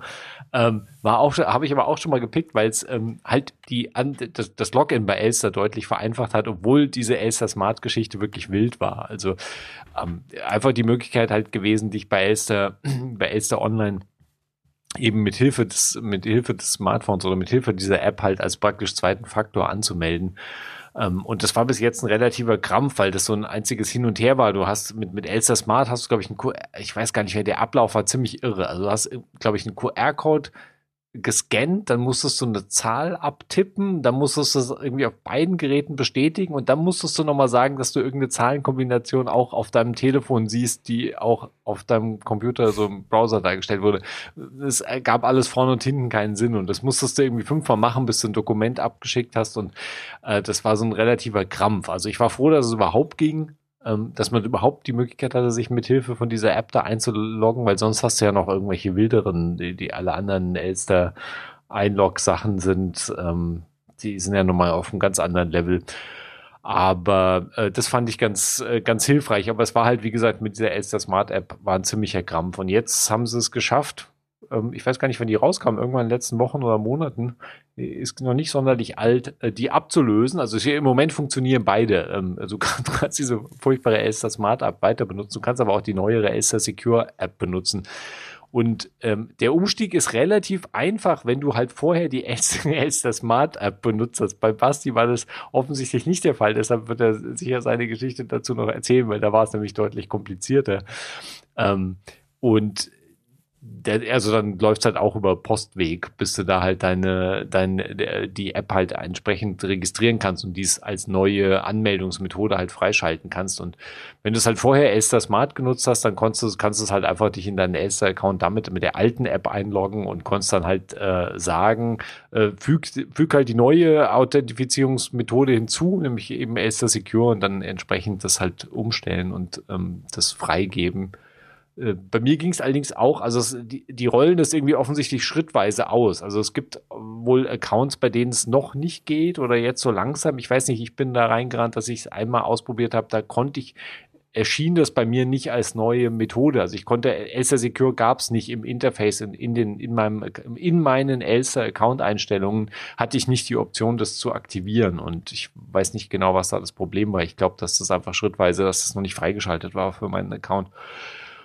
Ja, und als es dann freigeschaltet war, war es äh, halt einfach sofort einzurichten. Und mit Elster Secure ist es halt jetzt einfach ähm, funktioniert so, so, wie man sich das in dem Fall vorstellen würde, nämlich dass man einfach den QR-Code, der halt im Browser angezeigt wird, mit der App auf dem Telefon abscannt und dann bist du danach einfach eingeloggt und musst nicht irgendwie noch 23 Zahlen eingeben und, und siebenmal irgendwelche Vergleiche von Zahlen auf verschiedenen Geräten machen, sondern bist dann halt einfach, bist einfach eingeloggt und es ist immer, fühlt sich immer noch so ein bisschen hemdsärmelig komisch an, aber es ist halt einfach praktisch, ähm, um sich halt mal schnell dann bei seinem Elster-Account anzumelden. Und wer das halt regelmäßig machen muss, warum auch immer, Umsatzsteueranmeldungen, irgendwelche anderen Steueranmeldungen, Grund, Grundsteuer, was die, ähm, und, und ähnliche Sachen, ist einfach praktisch, wenn man diese schnelle Authentifizierungsmethode übers, übers iPhone oder übers Smartphone halt hat. Deshalb pick ich mal zur Sicherheit Elster Secure, weil besser als Elster Smart, was auch schon gepickt wurde vorher. Ich bin um diesen ganzen Zauber bis jetzt noch rumgekommen. Erstaunlich. Dank Steuerberater und der, der schlägt ab und zu mal vor, sie, sie könnten hm. ja dieses mein Unternehmen online oder sowas machen. Aha. Dann sage ich, wie wäre es, wenn ich das nicht mache, damit ich mir das spare und sie machen das. Und bisher bin ich da durchgekommen. Ich, ich, es ist ja. vielleicht, aber irgendwann äh, schlägt es dann doch zu. Und ähm, das ist aber auch ein weißt du, so, ja, dann müssen sie ihr Konto verknüpfen. Ja, aber meine Bank unterstützt das nicht und die andere will irgendwie 20 Euro Gebühr pro Monat, damit sie da die Daten ah. ab. Wie wäre es, wenn wir das nicht machen, sondern sie kriegen weiterhin das CSV? Ja, okay, geht auch. So, es ist irgendwie alles keinen Sinn. Aber, ja. ja. Nee, so kompliziert, bei mir war es gar nicht so kompliziert Sachen. Ich habe damit jetzt in letzter Zeit einfach immer nur noch Umsatzsteuervoranmeldungen gemacht mhm. und da muss ich auch nichts groß verknüpfen, sondern muss halt einfach nur ja. zwei, drei Sachen eintragen und dann abschicken. Das war, hm. Das war das Hauptding. Aber ich musste es halt machen. Also mhm. es war so, oder was heißt, ich musste es machen. Wahrscheinlich hätte ich natürlich auch irgendwie den Steuerberater zwingen können, das zu machen. Aber es hatte sich angeboten, das irgendwie so auch zu machen. Und es ist jetzt auch, ist auch kein Hexenwerk. Also das zumindest im Kontext von der Umsatzsteuervoranmeldung, das ist wirklich relativ, ähm, relativ überschaubar und schnell gemacht. Zumindest wenn du halt nichts Kompliziertes hast mit irgendwelchen Sonder, Sonderfällen. Ja. Es gibt dieses fantastische Foto, so ein Schwarz-Weiß-Foto von 1978 oder so, wie Franz Josef Strauß das Elster Rechenzentrum das in, in, in Nürnberg irgendwie anknipst. Mhm. Und das erklärt alles so irgendwie. okay. Ähm, ich ähm, ich habe mich am Donnerstag ein bisschen unwohl gefühlt. Mhm. Da habe ich mir gedacht, ich brauche jetzt so Pillen. Ja, ich brauche, ich, ich weiß schon, wenn mein Körper das macht, dann brauche ich diese Pillen. Brauche ich ein Rezept dafür. Okay. Habe ich mir gedacht, die, die Pillen möchte ich am besten noch am Freitag haben, vor dem Wochenende, damit ich mhm. nicht bis Montag warten muss. Habe ich mir gedacht, jetzt am Donnerstag zum Arzt gehen, zu, zu spät geht nicht, dann schaue ich, was ich online bei Doctolib für einen Termin für Freitag bekomme. Mhm. Weil ich hatte mit am Donnerstag einen Arzt angerufen, so haben sie einen Termin, so nein. Kann ich Freitag ja. vorbeikommen, mir das Rezept abholen? So, nee, Sie müssen schon zum Arzt reingehen und dann, das dauert ja. aber, wir haben keinen Termin für Sie. Also ja. Sie müssen auf jeden Fall sehr lang warten. Ja, und ja, sehr lang warten beim Arzt möchte ich ja nicht. Ja, es ist ja auch nur, es wäre ja auch nur tatsächlich das Rezept ausstellen, weil ich weiß ja, was ich brauche. Ja, ja, ja, ja. Was ja, ist ja. Doctorlib? Doctorlib ist so ein, so wie äh, Ebay für Ärzte, dass du halt okay, einen okay. Termin klicken kannst. Okay. Das ist nicht deren Selbstdarstellung, oder? ist es nicht so wie diese Handwerker ähm, ja, ja, ja. Äh, Tinder-Dingsbums, mhm. wo du einen Handwerker findest? Ja, genau. Okay. Und äh, das Ding ist so, dass da lang nicht alle Ärzte drin sind. Das ist auch so wie bei den Lieferdiensten, dass da viele Ärzte auch gelistet sind. Dann klickst du den an und sagst, der ist gar nicht bei uns. Ja. Und dann kriegst du da keinen Termin. Und auch bei denen, die Termine da grundsätzlich anbieten, sind so die Modi, wann die welche Termine dort einstellen und freischalten, so ein bisschen mhm. kompliziert. Dann habe ich so hier so ein bisschen durchgeklickt, was es hier so gibt an Ärzten, die ich vielleicht auch schon kenne hier. Und ähm, die, die, die, die hier Online-Sprech, Videosprechstunde dann anbieten, habe ich eine gefunden und das ist, habe ich großes Vorauswahl, so sind sie gesetzlich oder privat versichert, möchten sie in diese oder in diese Praxis kommen. Mhm. Und dann sagt das Ding so, ja, hier habe ich alles gewählt. Äh, Online-Videosprechstunde Freitag 9 Uhr oder sowas am Morgen. Mhm. Habe ich das geklickt und es hat alles funktioniert und der fragt dann so 17 Sachen ab. Weißt du, du musst irgendwie, du musst hier ähm, was hat er denn gefragt? Ja, also der, der Arzt kann da auch so Hinweistexte reinschreiben, hat der Arzt reingeschrieben, wenn Sie zu dem Termin dann online da sind, aber Sie sehen den Arzt nicht, dann machen Sie die App nochmal zu, weil das funktioniert nicht so gut. Und dann, Sie können mhm. auch noch vorher so ein Foto von irgendwelchen Befunden und Fotos von der Krankenversicherungskarte hochladen. Und ähm, das, ich glaube, viele Leute lesen das natürlich nicht. Ja, also Ärztin war dann auch sehr erstaunt, dass meine Krankenversicherungskarte schon hochgeladen war. Und es hätte ja auch nicht so sehr viel gebracht, außer mir die Warterei beim Arzt zu sparen, weil das Rezept hätte ich ja trotzdem hier abholen müssen. Weil das mhm. Rezept mhm. online gibt. E-Rezept ist ja gescheitert, funktioniert ja nicht. Also steht in der FAQ von Doctolib, nee, das kommt dann mit der Post. Am Montag dann, ne? Ja, ja, ja. Also hätte ich ja gesagt, ich hole das ab. Also gut. Freitag 9 Uhr. Ich kriege 15 Minuten vorher eine SMS mit einem Link und die App schickt mir einen Push. Kommen Sie doch mal in das Videosprechstunden-Wartezimmer rein. Mhm. Und dann sagt die App so: Ja, du brauchst jetzt hier Berechtigung für Kamera und Mikrofon. Bitte testen Sie die Verbindung. So grüner Haken, mhm. alles ist gut. Mhm. Dann irgendwie bin ich in diesem Warte ich, warte ich so. Dann kommt die Ärztin rein: So, hallo, Tag, was haben Sie denn? Sage ich hier dies und das. Ich hätte gern dieses Medikament. Dann sagt sie: Ja, kein Problem haben Sie denn schon Ihre Krankenversicherungskarte hochgeladen? Ja, klar, habe ich gemacht. Na super, Natürlich. schaut sie sich das an. Mhm. Wie Sie sind gar nicht privat versichert. Weil der Termin war halt falsch eingestellt im Doctolib. Ah. Oder dieses Auswahlformular hat nicht funktioniert. Hat sie gesagt, nee, geht nicht. Weil es ist ja. Nein. Echt? Also, das war halt, die, die, entweder hat sie das falsch geklickt oder es hat bei Doctolib nicht funktioniert. Und noch dazu, ich bin nicht in der Praxis hier rausgekommen, sondern in der Praxis in einem anderen Ort, wo sie halt nur privat behandelt. Und der Ort ist auch noch weit weg. Hm. Das heißt, ich hätte eine Stunde im Auto dorthin fahren müssen, das Rezept abzuholen. Ich gesagt, ich zahle das auch, ist mir wurscht, zahle ich privat. Sagen, nee, warte mal, ich, ich, ich kenne eine andere Ärztin in deinem Ort hier. Da kannst du hingehen, das ist so eine Geheimpraxis. ja, ja, ja, ja, das Gesundheitssystem, das uh, läuft. Geheimpraxen wie haben wir funktioniert der Scam genau? nee, das ist so eine Geheimpraxis, weil die, die Ärzte untereinander, die kennen sich schon. Hm. Aber diese Geheimpraxis, die ist praktisch online unsichtbar. Das heißt, ich hätte die fast nicht finden können. Die ist auch okay. unter dem Namen gar nicht in Apple Maps drin. Die ist unter dem Namen von der Ärztin dann schon in Google Maps drin, okay. aber halt auch so unsichtbar. Da steht auch nichts mit Terminen und so. Da, da können Sie einfach, rufen Sie mal an, gehen Sie mal hin, ja, da kriegen Sie das vielleicht. Okay. Ja? Und äh, also die kennen sich, die hat sich auch, die hat die, die andere Ärztin aus Versehen beim Vornamen genannt. Zum Beispiel. ja. Sehr suspekt alles, sehr suspekt. Dann rufe ich da an und sage hier, ähm, ich habe zwar keinen Termin, aber könnte ich da vorbeikommen? Sagt die Sprechstundenhilfe, ja, kein Problem, ist eh nichts los. Es ist sehr suspekt, sehr, sehr suspekt. Dann laufe ich dahin, das ist wenige Meter von meinem Haus mhm. weg, habe ich noch ja. nie von gehört, nie gesehen, laufe ich dahin und äh, sag so, hier, äh, ich habe gerade angerufen, könnte ich rein? Kommen Sie rein, mhm. rede ich mit der Ärztin, krieg das Rezept, geh raus. So, zehn Sekunden. Okay. Ja. Wow. Ähm, es hat dann funktioniert und äh, bin ich zur Apotheke gegangen, habe das Rezept eingelöst, sagt die Apothekerin, ja hier ähm, haben wir auch da, erstaunlich hm. zurzeit, dass man ein Medikament ja. einfach bekommt. Ja. Und liest mir dann die, die, äh, sagt mir dann die Wechselwirkungen, was ich nicht essen darf, während mhm. ich das Medikament mhm. einnehme. Das heißt, habe ich noch nie davon gehört. Sehr interessant, okay. Bekomme ich die Pillen, gehe ich nach Hause, schaue nochmal den Zettel von dem Medikament, den Beipackzettel durch. Davon steht nichts, von diesen Wechselwirkungen steht nichts drauf. Die Apothekerin wusste auch nicht, wovon sie redet. Ja. Das ist aber so, keine Wurst essen. Das ist schon gut. Wurst, was? Wer hat man so eine Wurst? Und ähm, das hat halt alles nicht funktioniert. Also bis auf hm. hier die Geheimpraxis. Die, die Geheimpraxis. Die Geheimpraxis ja, okay. Jetzt die scheint ja, Hit, scheint ja, ein Hit, zu sein. Ja, also die, die merke ich mir, weil das ist, mhm. ähm, ja, also das, das hat dann schon funktioniert. Ich fühle mich auch schon viel besser, hat funktioniert. Mhm.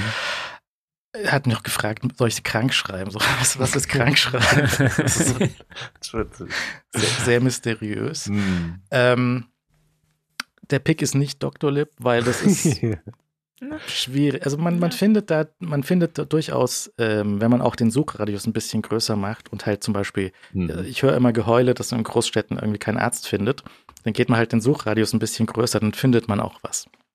Und Mhm. er fragt auch teilweise ab, ob du äh, Neupatient oder Bestandspatient bist. Und ähm, dann, dann findest du vielleicht, aber die Suche ist shit. Also du, du kannst nicht vorher die Fragen beantworten. Du kannst schon sagen, irgendwie, du willst einen Orthopäden und du hast dies und das, aber dann ist die Abfrage nochmal innerhalb der einzelnen Ärzte drin und das ist Mhm. schwierig. Also du Okay. findest schon Sachen, es ist, äh, aber wenn du halt irgendwie schnell irgendwas brauchst, ist möglicherweise schwierig. Und das hätte natürlich online alles funktionieren können, weil ich habe ja nur das Rezept gebraucht, hätte ich auch irgendwo abgeholt, aber das war halt dann dort falsch kategorisiert und manche Ärzte haben dann auch erst wieder den nächsten Termin ab dem nächsten Tag, was wieder Montag gewesen wäre, Mhm. was halt dann auch wieder Quatsch ist. Die haben auch hier und da mal ein bisschen Datenschutzprobleme. Das ist eine französische Firma, Dr. Lib. Ähm, Hm. Und es ist Mai, äh, besser als nix. Aber das ist nicht der Pick. Der Pick ist natürlich, dass du dann, wenn du mal diese Pillen, habe ich mal versucht, jetzt diese, diesen Pillen-Reminder von äh, äh, Apple Health zu benutzen. Korrekt. Ja. Und das mit, mit so getimten, wiederholenden Timern auf Reminders bei äh, im iOS, das ist kaputt. Also ich, ich krieg Ja, diese Reminder nicht. Du kannst schon Siri sagen, Mhm. ey, machen wir mal alle x Stunden einen Reminder, Ja, okay. aber der kommt dann nicht. Und der kommt auch nicht beim, wenn du es zum Beispiel einmal vergisst, kommt der beim nächsten Mal auch überhaupt nicht. Also du Mhm. musst den dann alle x Stunden auch wegklicken, sonst kommt der nächste nicht. Das ist doch Quatsch. Ja. Äh, ja, okay. Weiß nicht, wie, wie oft ist denn, also, wie oft hast du denn eingestellt? Ich soll es Alle dreimal, dreimal täglich, also alle dreimal acht Stunden genommen. Ja? Ja, das ist eigentlich genug Abstand, also. Naja, Hm. auf jeden Fall. Du kannst dir also in Apple Health kannst du dir, das ist der Pick dann. Wenn Ja. du mal regelmäßig oder nicht so regelmäßig Pillen nehmen musst, kannst du dir dort die, die Pillen definieren. Du kannst da reinschreiben, wie heißt das Ding, welche Form und Farbe hat die Pille. Also du kannst auch, wenn du verschiedene, das ist ja durchaus bei, auch wenn du irgendwie viele Sachen nehmen musst oder auch Mhm. verschiedene Medikamente in verschiedenen Abständen und zweimal täglich, dreimal täglich, das ist ja auch durchaus bei älteren Leuten dann irgendwie ein Problem, dass dann diese diese Pillendosen, wo dann irgendwie 25 Sachen drin sind, ist wahrscheinlich durchaus interessant, wenn das äh, iPhone dann auch das, das Bild der Pille quasi zeigt, wie die auszusehen hat und welche Farbe die hat. Und auch wenn du so Pillen hast, die so aus zwei Teilen bestehen mit verschiedenen Farben, so eine rot-gelbe Pille, kannst du auch sagen, die eine Hälfte ist gelb, die andere Hälfte ist rot. Und dann kannst du, da, siehst du da jedes Mal ein Bild, was du da nehmen sollst. Und ähm, dann stellst du ein, wie heißt das Zeug, welche, welche Dosierung hast du davon? Und ähm, Kamera geht nicht in Deutschland. Du Hm. musst also einen Namen Hm. selber reinschreiben. Du kannst Ja. aber auch noch einen Spitznamen für die Pille vergeben. Korrekt. Das ist nur bei Drogen zulässig. ähm, und äh, dann kannst du, äh, bekommst du einen Reminder, wenn es fällig ist, auf der Watch und auf dem Telefon. Dann kannst du in der Notification direkt sagen, so habe ich genommen oder habe ich nicht genommen. Mhm. Oder bitte nochmal in zehn Minuten erinnern. Ja. Und dann macht er das und du kannst auch, du kannst auch rückwirkend Sachen nochmal eintragen und du kannst auch solche ein Sachen eintragen, die du nur bei Bedarf nimmst. Also du kannst dir auch, wenn du, weiß nicht, Schmerzmittel oder sowas nehmen würdest, dann kannst du auch sagen, das nehme ich nur, wenn ich das brauche, aber das kannst du sowieso anlegen, dass du diese Pillen hast. Und wenn du es dann nimmst, kannst du es anklicken und jetzt habe ich eine genommen und dann wird es auch in Health gelockt. Das kannst, kannst du dann auch hinterher so die Ja. Statistik sehen, wie viel hast du im Schnitt von deinen Pillen XY genommen und dann kannst du das dort äh, kannst auch die Statistiken sehen und du kannst auch so eine so eine Liste für deinen anderen Arzt dann rauslassen, was du regelmäßig Genommen nimmst. Da ja. kannst du ein PDF haben, wo drin steht, ich nehme dies und das und jenes. Genau, weil diese Kreuz, ähm, diese Vorsicht, dass irgendwie Me- Medikamente gekreuzt werden, das geht im Moment nur in äh, Amerika, aber du kannst natürlich die Liste rauslassen und den Arzt das fragen. Ähm, meine K Kritik am Anfang bei, dem, bei der Funktion war, dass die Push-Nachricht nicht persistent auf dem Lockscreen stehen bleibt, wenn du ähm, sie bekommst und dann dich einloggst in das Gerät. Ist es immer noch so? Haben sie da was geändert? Weil das war so ein bisschen irgendwie die Kritik, als das Feature gestartet ist, dass es dir passieren kann, dass die Push-Nachricht dann verschwindet und nicht halt so penetrant irgendwie dich nervt auf dem Lockscreen, so hast du schon Pille genommen. Sag mal jetzt ja oder nein. Die, Ähm. die, die wird wie jede andere Notification behandelt. Also wenn du halt dein Notification Center nicht Mhm. siehst, dann siehst du sie nicht. Ja, weil das ist das Ding. Du, äh, iOS hat ja die Option, dass Mhm. diese Nachricht da penetrant stehen bleibt, so, bis du sie irgendwie irgendwas damit machst. Ja. Und das hat ja nur Apple, dieses, ähm, diese Legitimation, so eine Push-Nachricht zu schicken. Und es wäre eigentlich schön, wenn man das für die Medikamente hätte. Weil Medikamente so wegwischen, dann Benachrichtigungszentrale ist für die meisten Leute ja weg. Also äh, so, so ein Medikament, nimm das bitte jetzt, sollte eigentlich stehen bleiben, bis du da eine Eingabe ähm, getätigt hast. Was ist Ähm. denn, wenn du für die Health App Notifications auf Banner Style Persistent stellst? Das mache ich mal und dann schauen wir mal, was er das nächste Mal macht. Mhm.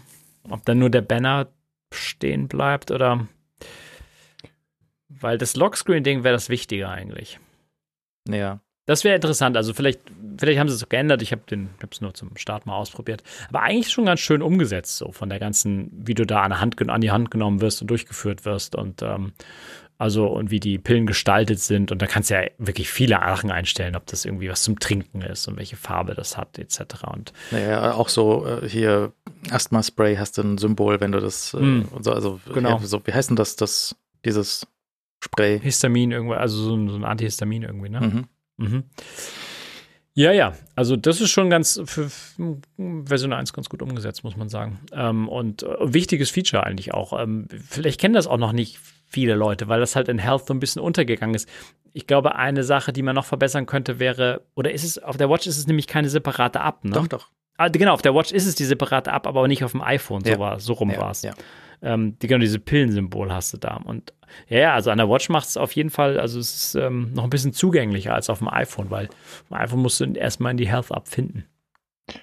Ja, also es gibt zwei, also ich, ein Problem, was bei mir zumindest dauernd äh, ständig auftritt, ist, dass wenn ich ein äh, Medikament auf dem, auf der Watch als genommen markiere, bleibt die Notification auf dem iPhone noch, die Erinnerungsnotification ist weiterhin auf dem iPhone. Ja, klassisches Problem. Ja, das ist ein klassisches Problem. Klassisches Problem, was aber in dem Fall natürlich ungünstig ist. Was sehr ungünstig ist. Weiter daran erinnert, dieses Medikament zu nehmen, was ich schon genommen habe. Und Ja. was ich mich darauf hinweisen würde, das nochmal zu nehmen. Ich meine, bei mir ist es äh, kein ernsthaftes Medikament und kein ernsthaftes Ding, aber wenn du da mehrere Medikamente eingetragen hättest und die ernsthaft nehmen musst, dann äh, ist das, glaube ich, suboptimal. Das, also da renne ich, also das ist bei mir immer so, das das Problem. Und das ist ja wirklich ein klassisches Problem. Und was ich ein bisschen enttäuschend finde, ist, dass ähm, dass dieses, dass, dass das Protokoll finde ich, äh, also vielleicht, vielleicht habe ich mich da auch, es ist ja, die Health App ist wirklich lustig, weil die so unübersichtlich ist.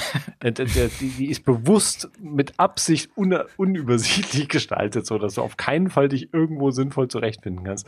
Und das Protokoll äh, besteht natürlich, du kannst da natürlich schon zurückscrollen, so tagesweise und schauen, okay, da und da und da, ich habe ich das und das um die Uhrzeit genommen. Aber ähm, ich finde es extrem unübersichtlich, das Protokoll. Und auch wenn du ja das, das PDF zum Beispiel exportierst, das sagt ja einfach nur, welches Medikament nimmst du. Das, das listet einfach, bei mir listet, das PDF listet nur auf, der nimmt das Medikament, aber nicht wann, in welchem Ding und. Du, du kannst, doch, du kannst, ähm, du kann, wenn du auf das Medikament selbst klickst, dann kriegst du Übersicht, wann du wie viel davon genommen hast. Ah, ja, okay, da ist nochmal die extra Übersicht. Haha, sehr gut. Siehst du?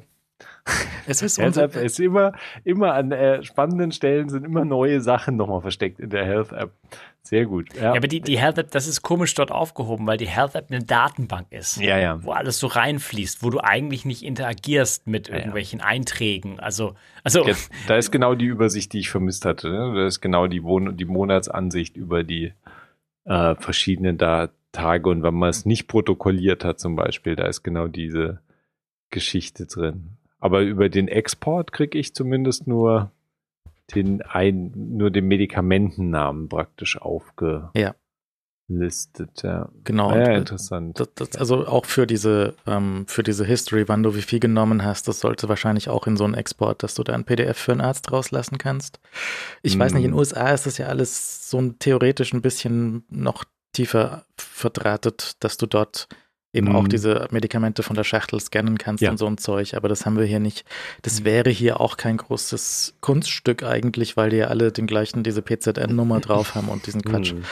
Ähm, das wird schon gehen, aber das ist halt hier auch deutsches Fax-Gesundheitssystem ist halt nochmal eine andere, andere Geschichte. Aber ich finde es jetzt so nicht schlecht. Ich bin Mhm. froh, dass ich es normalerweise nicht benutzen muss und so. Ähm, aber wenn ihr regelmäßig irgendwas nehmen müsst und da eine Erinnerung braucht oder auch protokollieren möchtet, was ihr da wann nehmt und so, das ist vielleicht Hm. mal ein Blick wert. Oder Weil's- gerade für Leute, die halt nie irgendwas regelmäßig nehmen und plötzlich für drei Wochen irgendwas nehmen müssen. Mhm. So, also da, weißt du, die, die Gewohnheit nicht drin haben. Ja. Und dann eine Erinnerung brauchen, wenn es denn wichtig ist und so. Das ist schon ganz, ähm, ganz clever. Weil es, ja, also wie gesagt, die Kritik, glaube ich, mit dem Lockscreen, die bleibt stehen, aber es ist trotzdem, ähm, also du kriegst es trotzdem mit, wenn du so ein bisschen dein Tele Telefon kennst und äh, ähm, ja, und der Sync zwischen Watch und Telefon, der wäre echt ein, also ein riesen Kritikpunkt, wenn das. Und- bei, bei, bei Termin ist es ja egal, ja. Termin ist alles wurscht. Aber, aber wenn es dann um Pillen und so weiter geht, das nicht so. Es war Mhm. auch die allererste Notification, ähm, die kam auf dem Telefon, aber weil ich gerade aufs Telefon geschaut habe, kam die auch gar nicht auf, dem, äh, auf der Watch raus, Aha. zum Beispiel. Ja. Das ist vielleicht auch, vielleicht braucht es ja noch so eine Zwischenstufe, die Apple Mhm. sich da genehmigen könnte für schon relativ wichtige Notifications, die man lieber. Also Mhm. ich, du willst ja auch nicht doppelt sehen. Du willst ja genau das nicht haben, dass das Telefon die, die doppelt. zeigt und die, die Watch eben schon abgeklickt ist. Ja, Ja, das, das ja. müsste alles, sollte alles, aber ein Anfang ist es auf jeden Fall. Und ähm, ich meine, ich habe jetzt für diesen sehr einfachen Vorgang, habe ich halt zwei Ärzte für fünf Minuten beschäftigt, anstatt eine Ärztin für fünf Minuten zu beschäftigen. Und halt Ja. bin da reingelaufen und habe du, auch wieder so, ein- so einen Zettel ausgefüllt mit die hier unterschreiben Sie Ihre Datenschutzerklärung. Ja, okay, unterschreibe Ja, ich, aber gut. das bedeutet ja nichts. Das ist so. Ja, ja, ja. Ah, ja, gut. Und habe ich natürlich meine Telefonnummer durch die Praxis brüllen müssen, weil es ja, ja, das ist wurscht. Ja, ja. alles egal, ja. Aber Datenschutz. Ja, ja, Datenschutz sehr wichtig. ja. Okay, gut. Ähm, dann war es das, glaube ich, für heute. Gute Besserung an, an Basti, der ist nämlich Ja. wirklich krank geschrieben. Ja. Mhm. Und also ich auch, aber nicht. Und äh, es Mhm. ist alles. Mhm. Danke sehr fürs Zuhören. Wenn ihr möchtet, bitte so Plus ähm, klicken. Äh, das ist dann sehr hervorragend. Ich habe eine Lösung für mein Mastodon-Problem vielleicht gefunden. Oha. Du musst auf jeden Fall handeln. Also, weil es werden Aufforderungen werden, Laut. laut äh, zu handeln. Ja, ich, Ja. ich, ich habe jetzt. Handeln Sie, Herr Hetzel. Ja, es ist, es ist ein. Guten Abend. Gute Nacht. Bis nächstes Mal.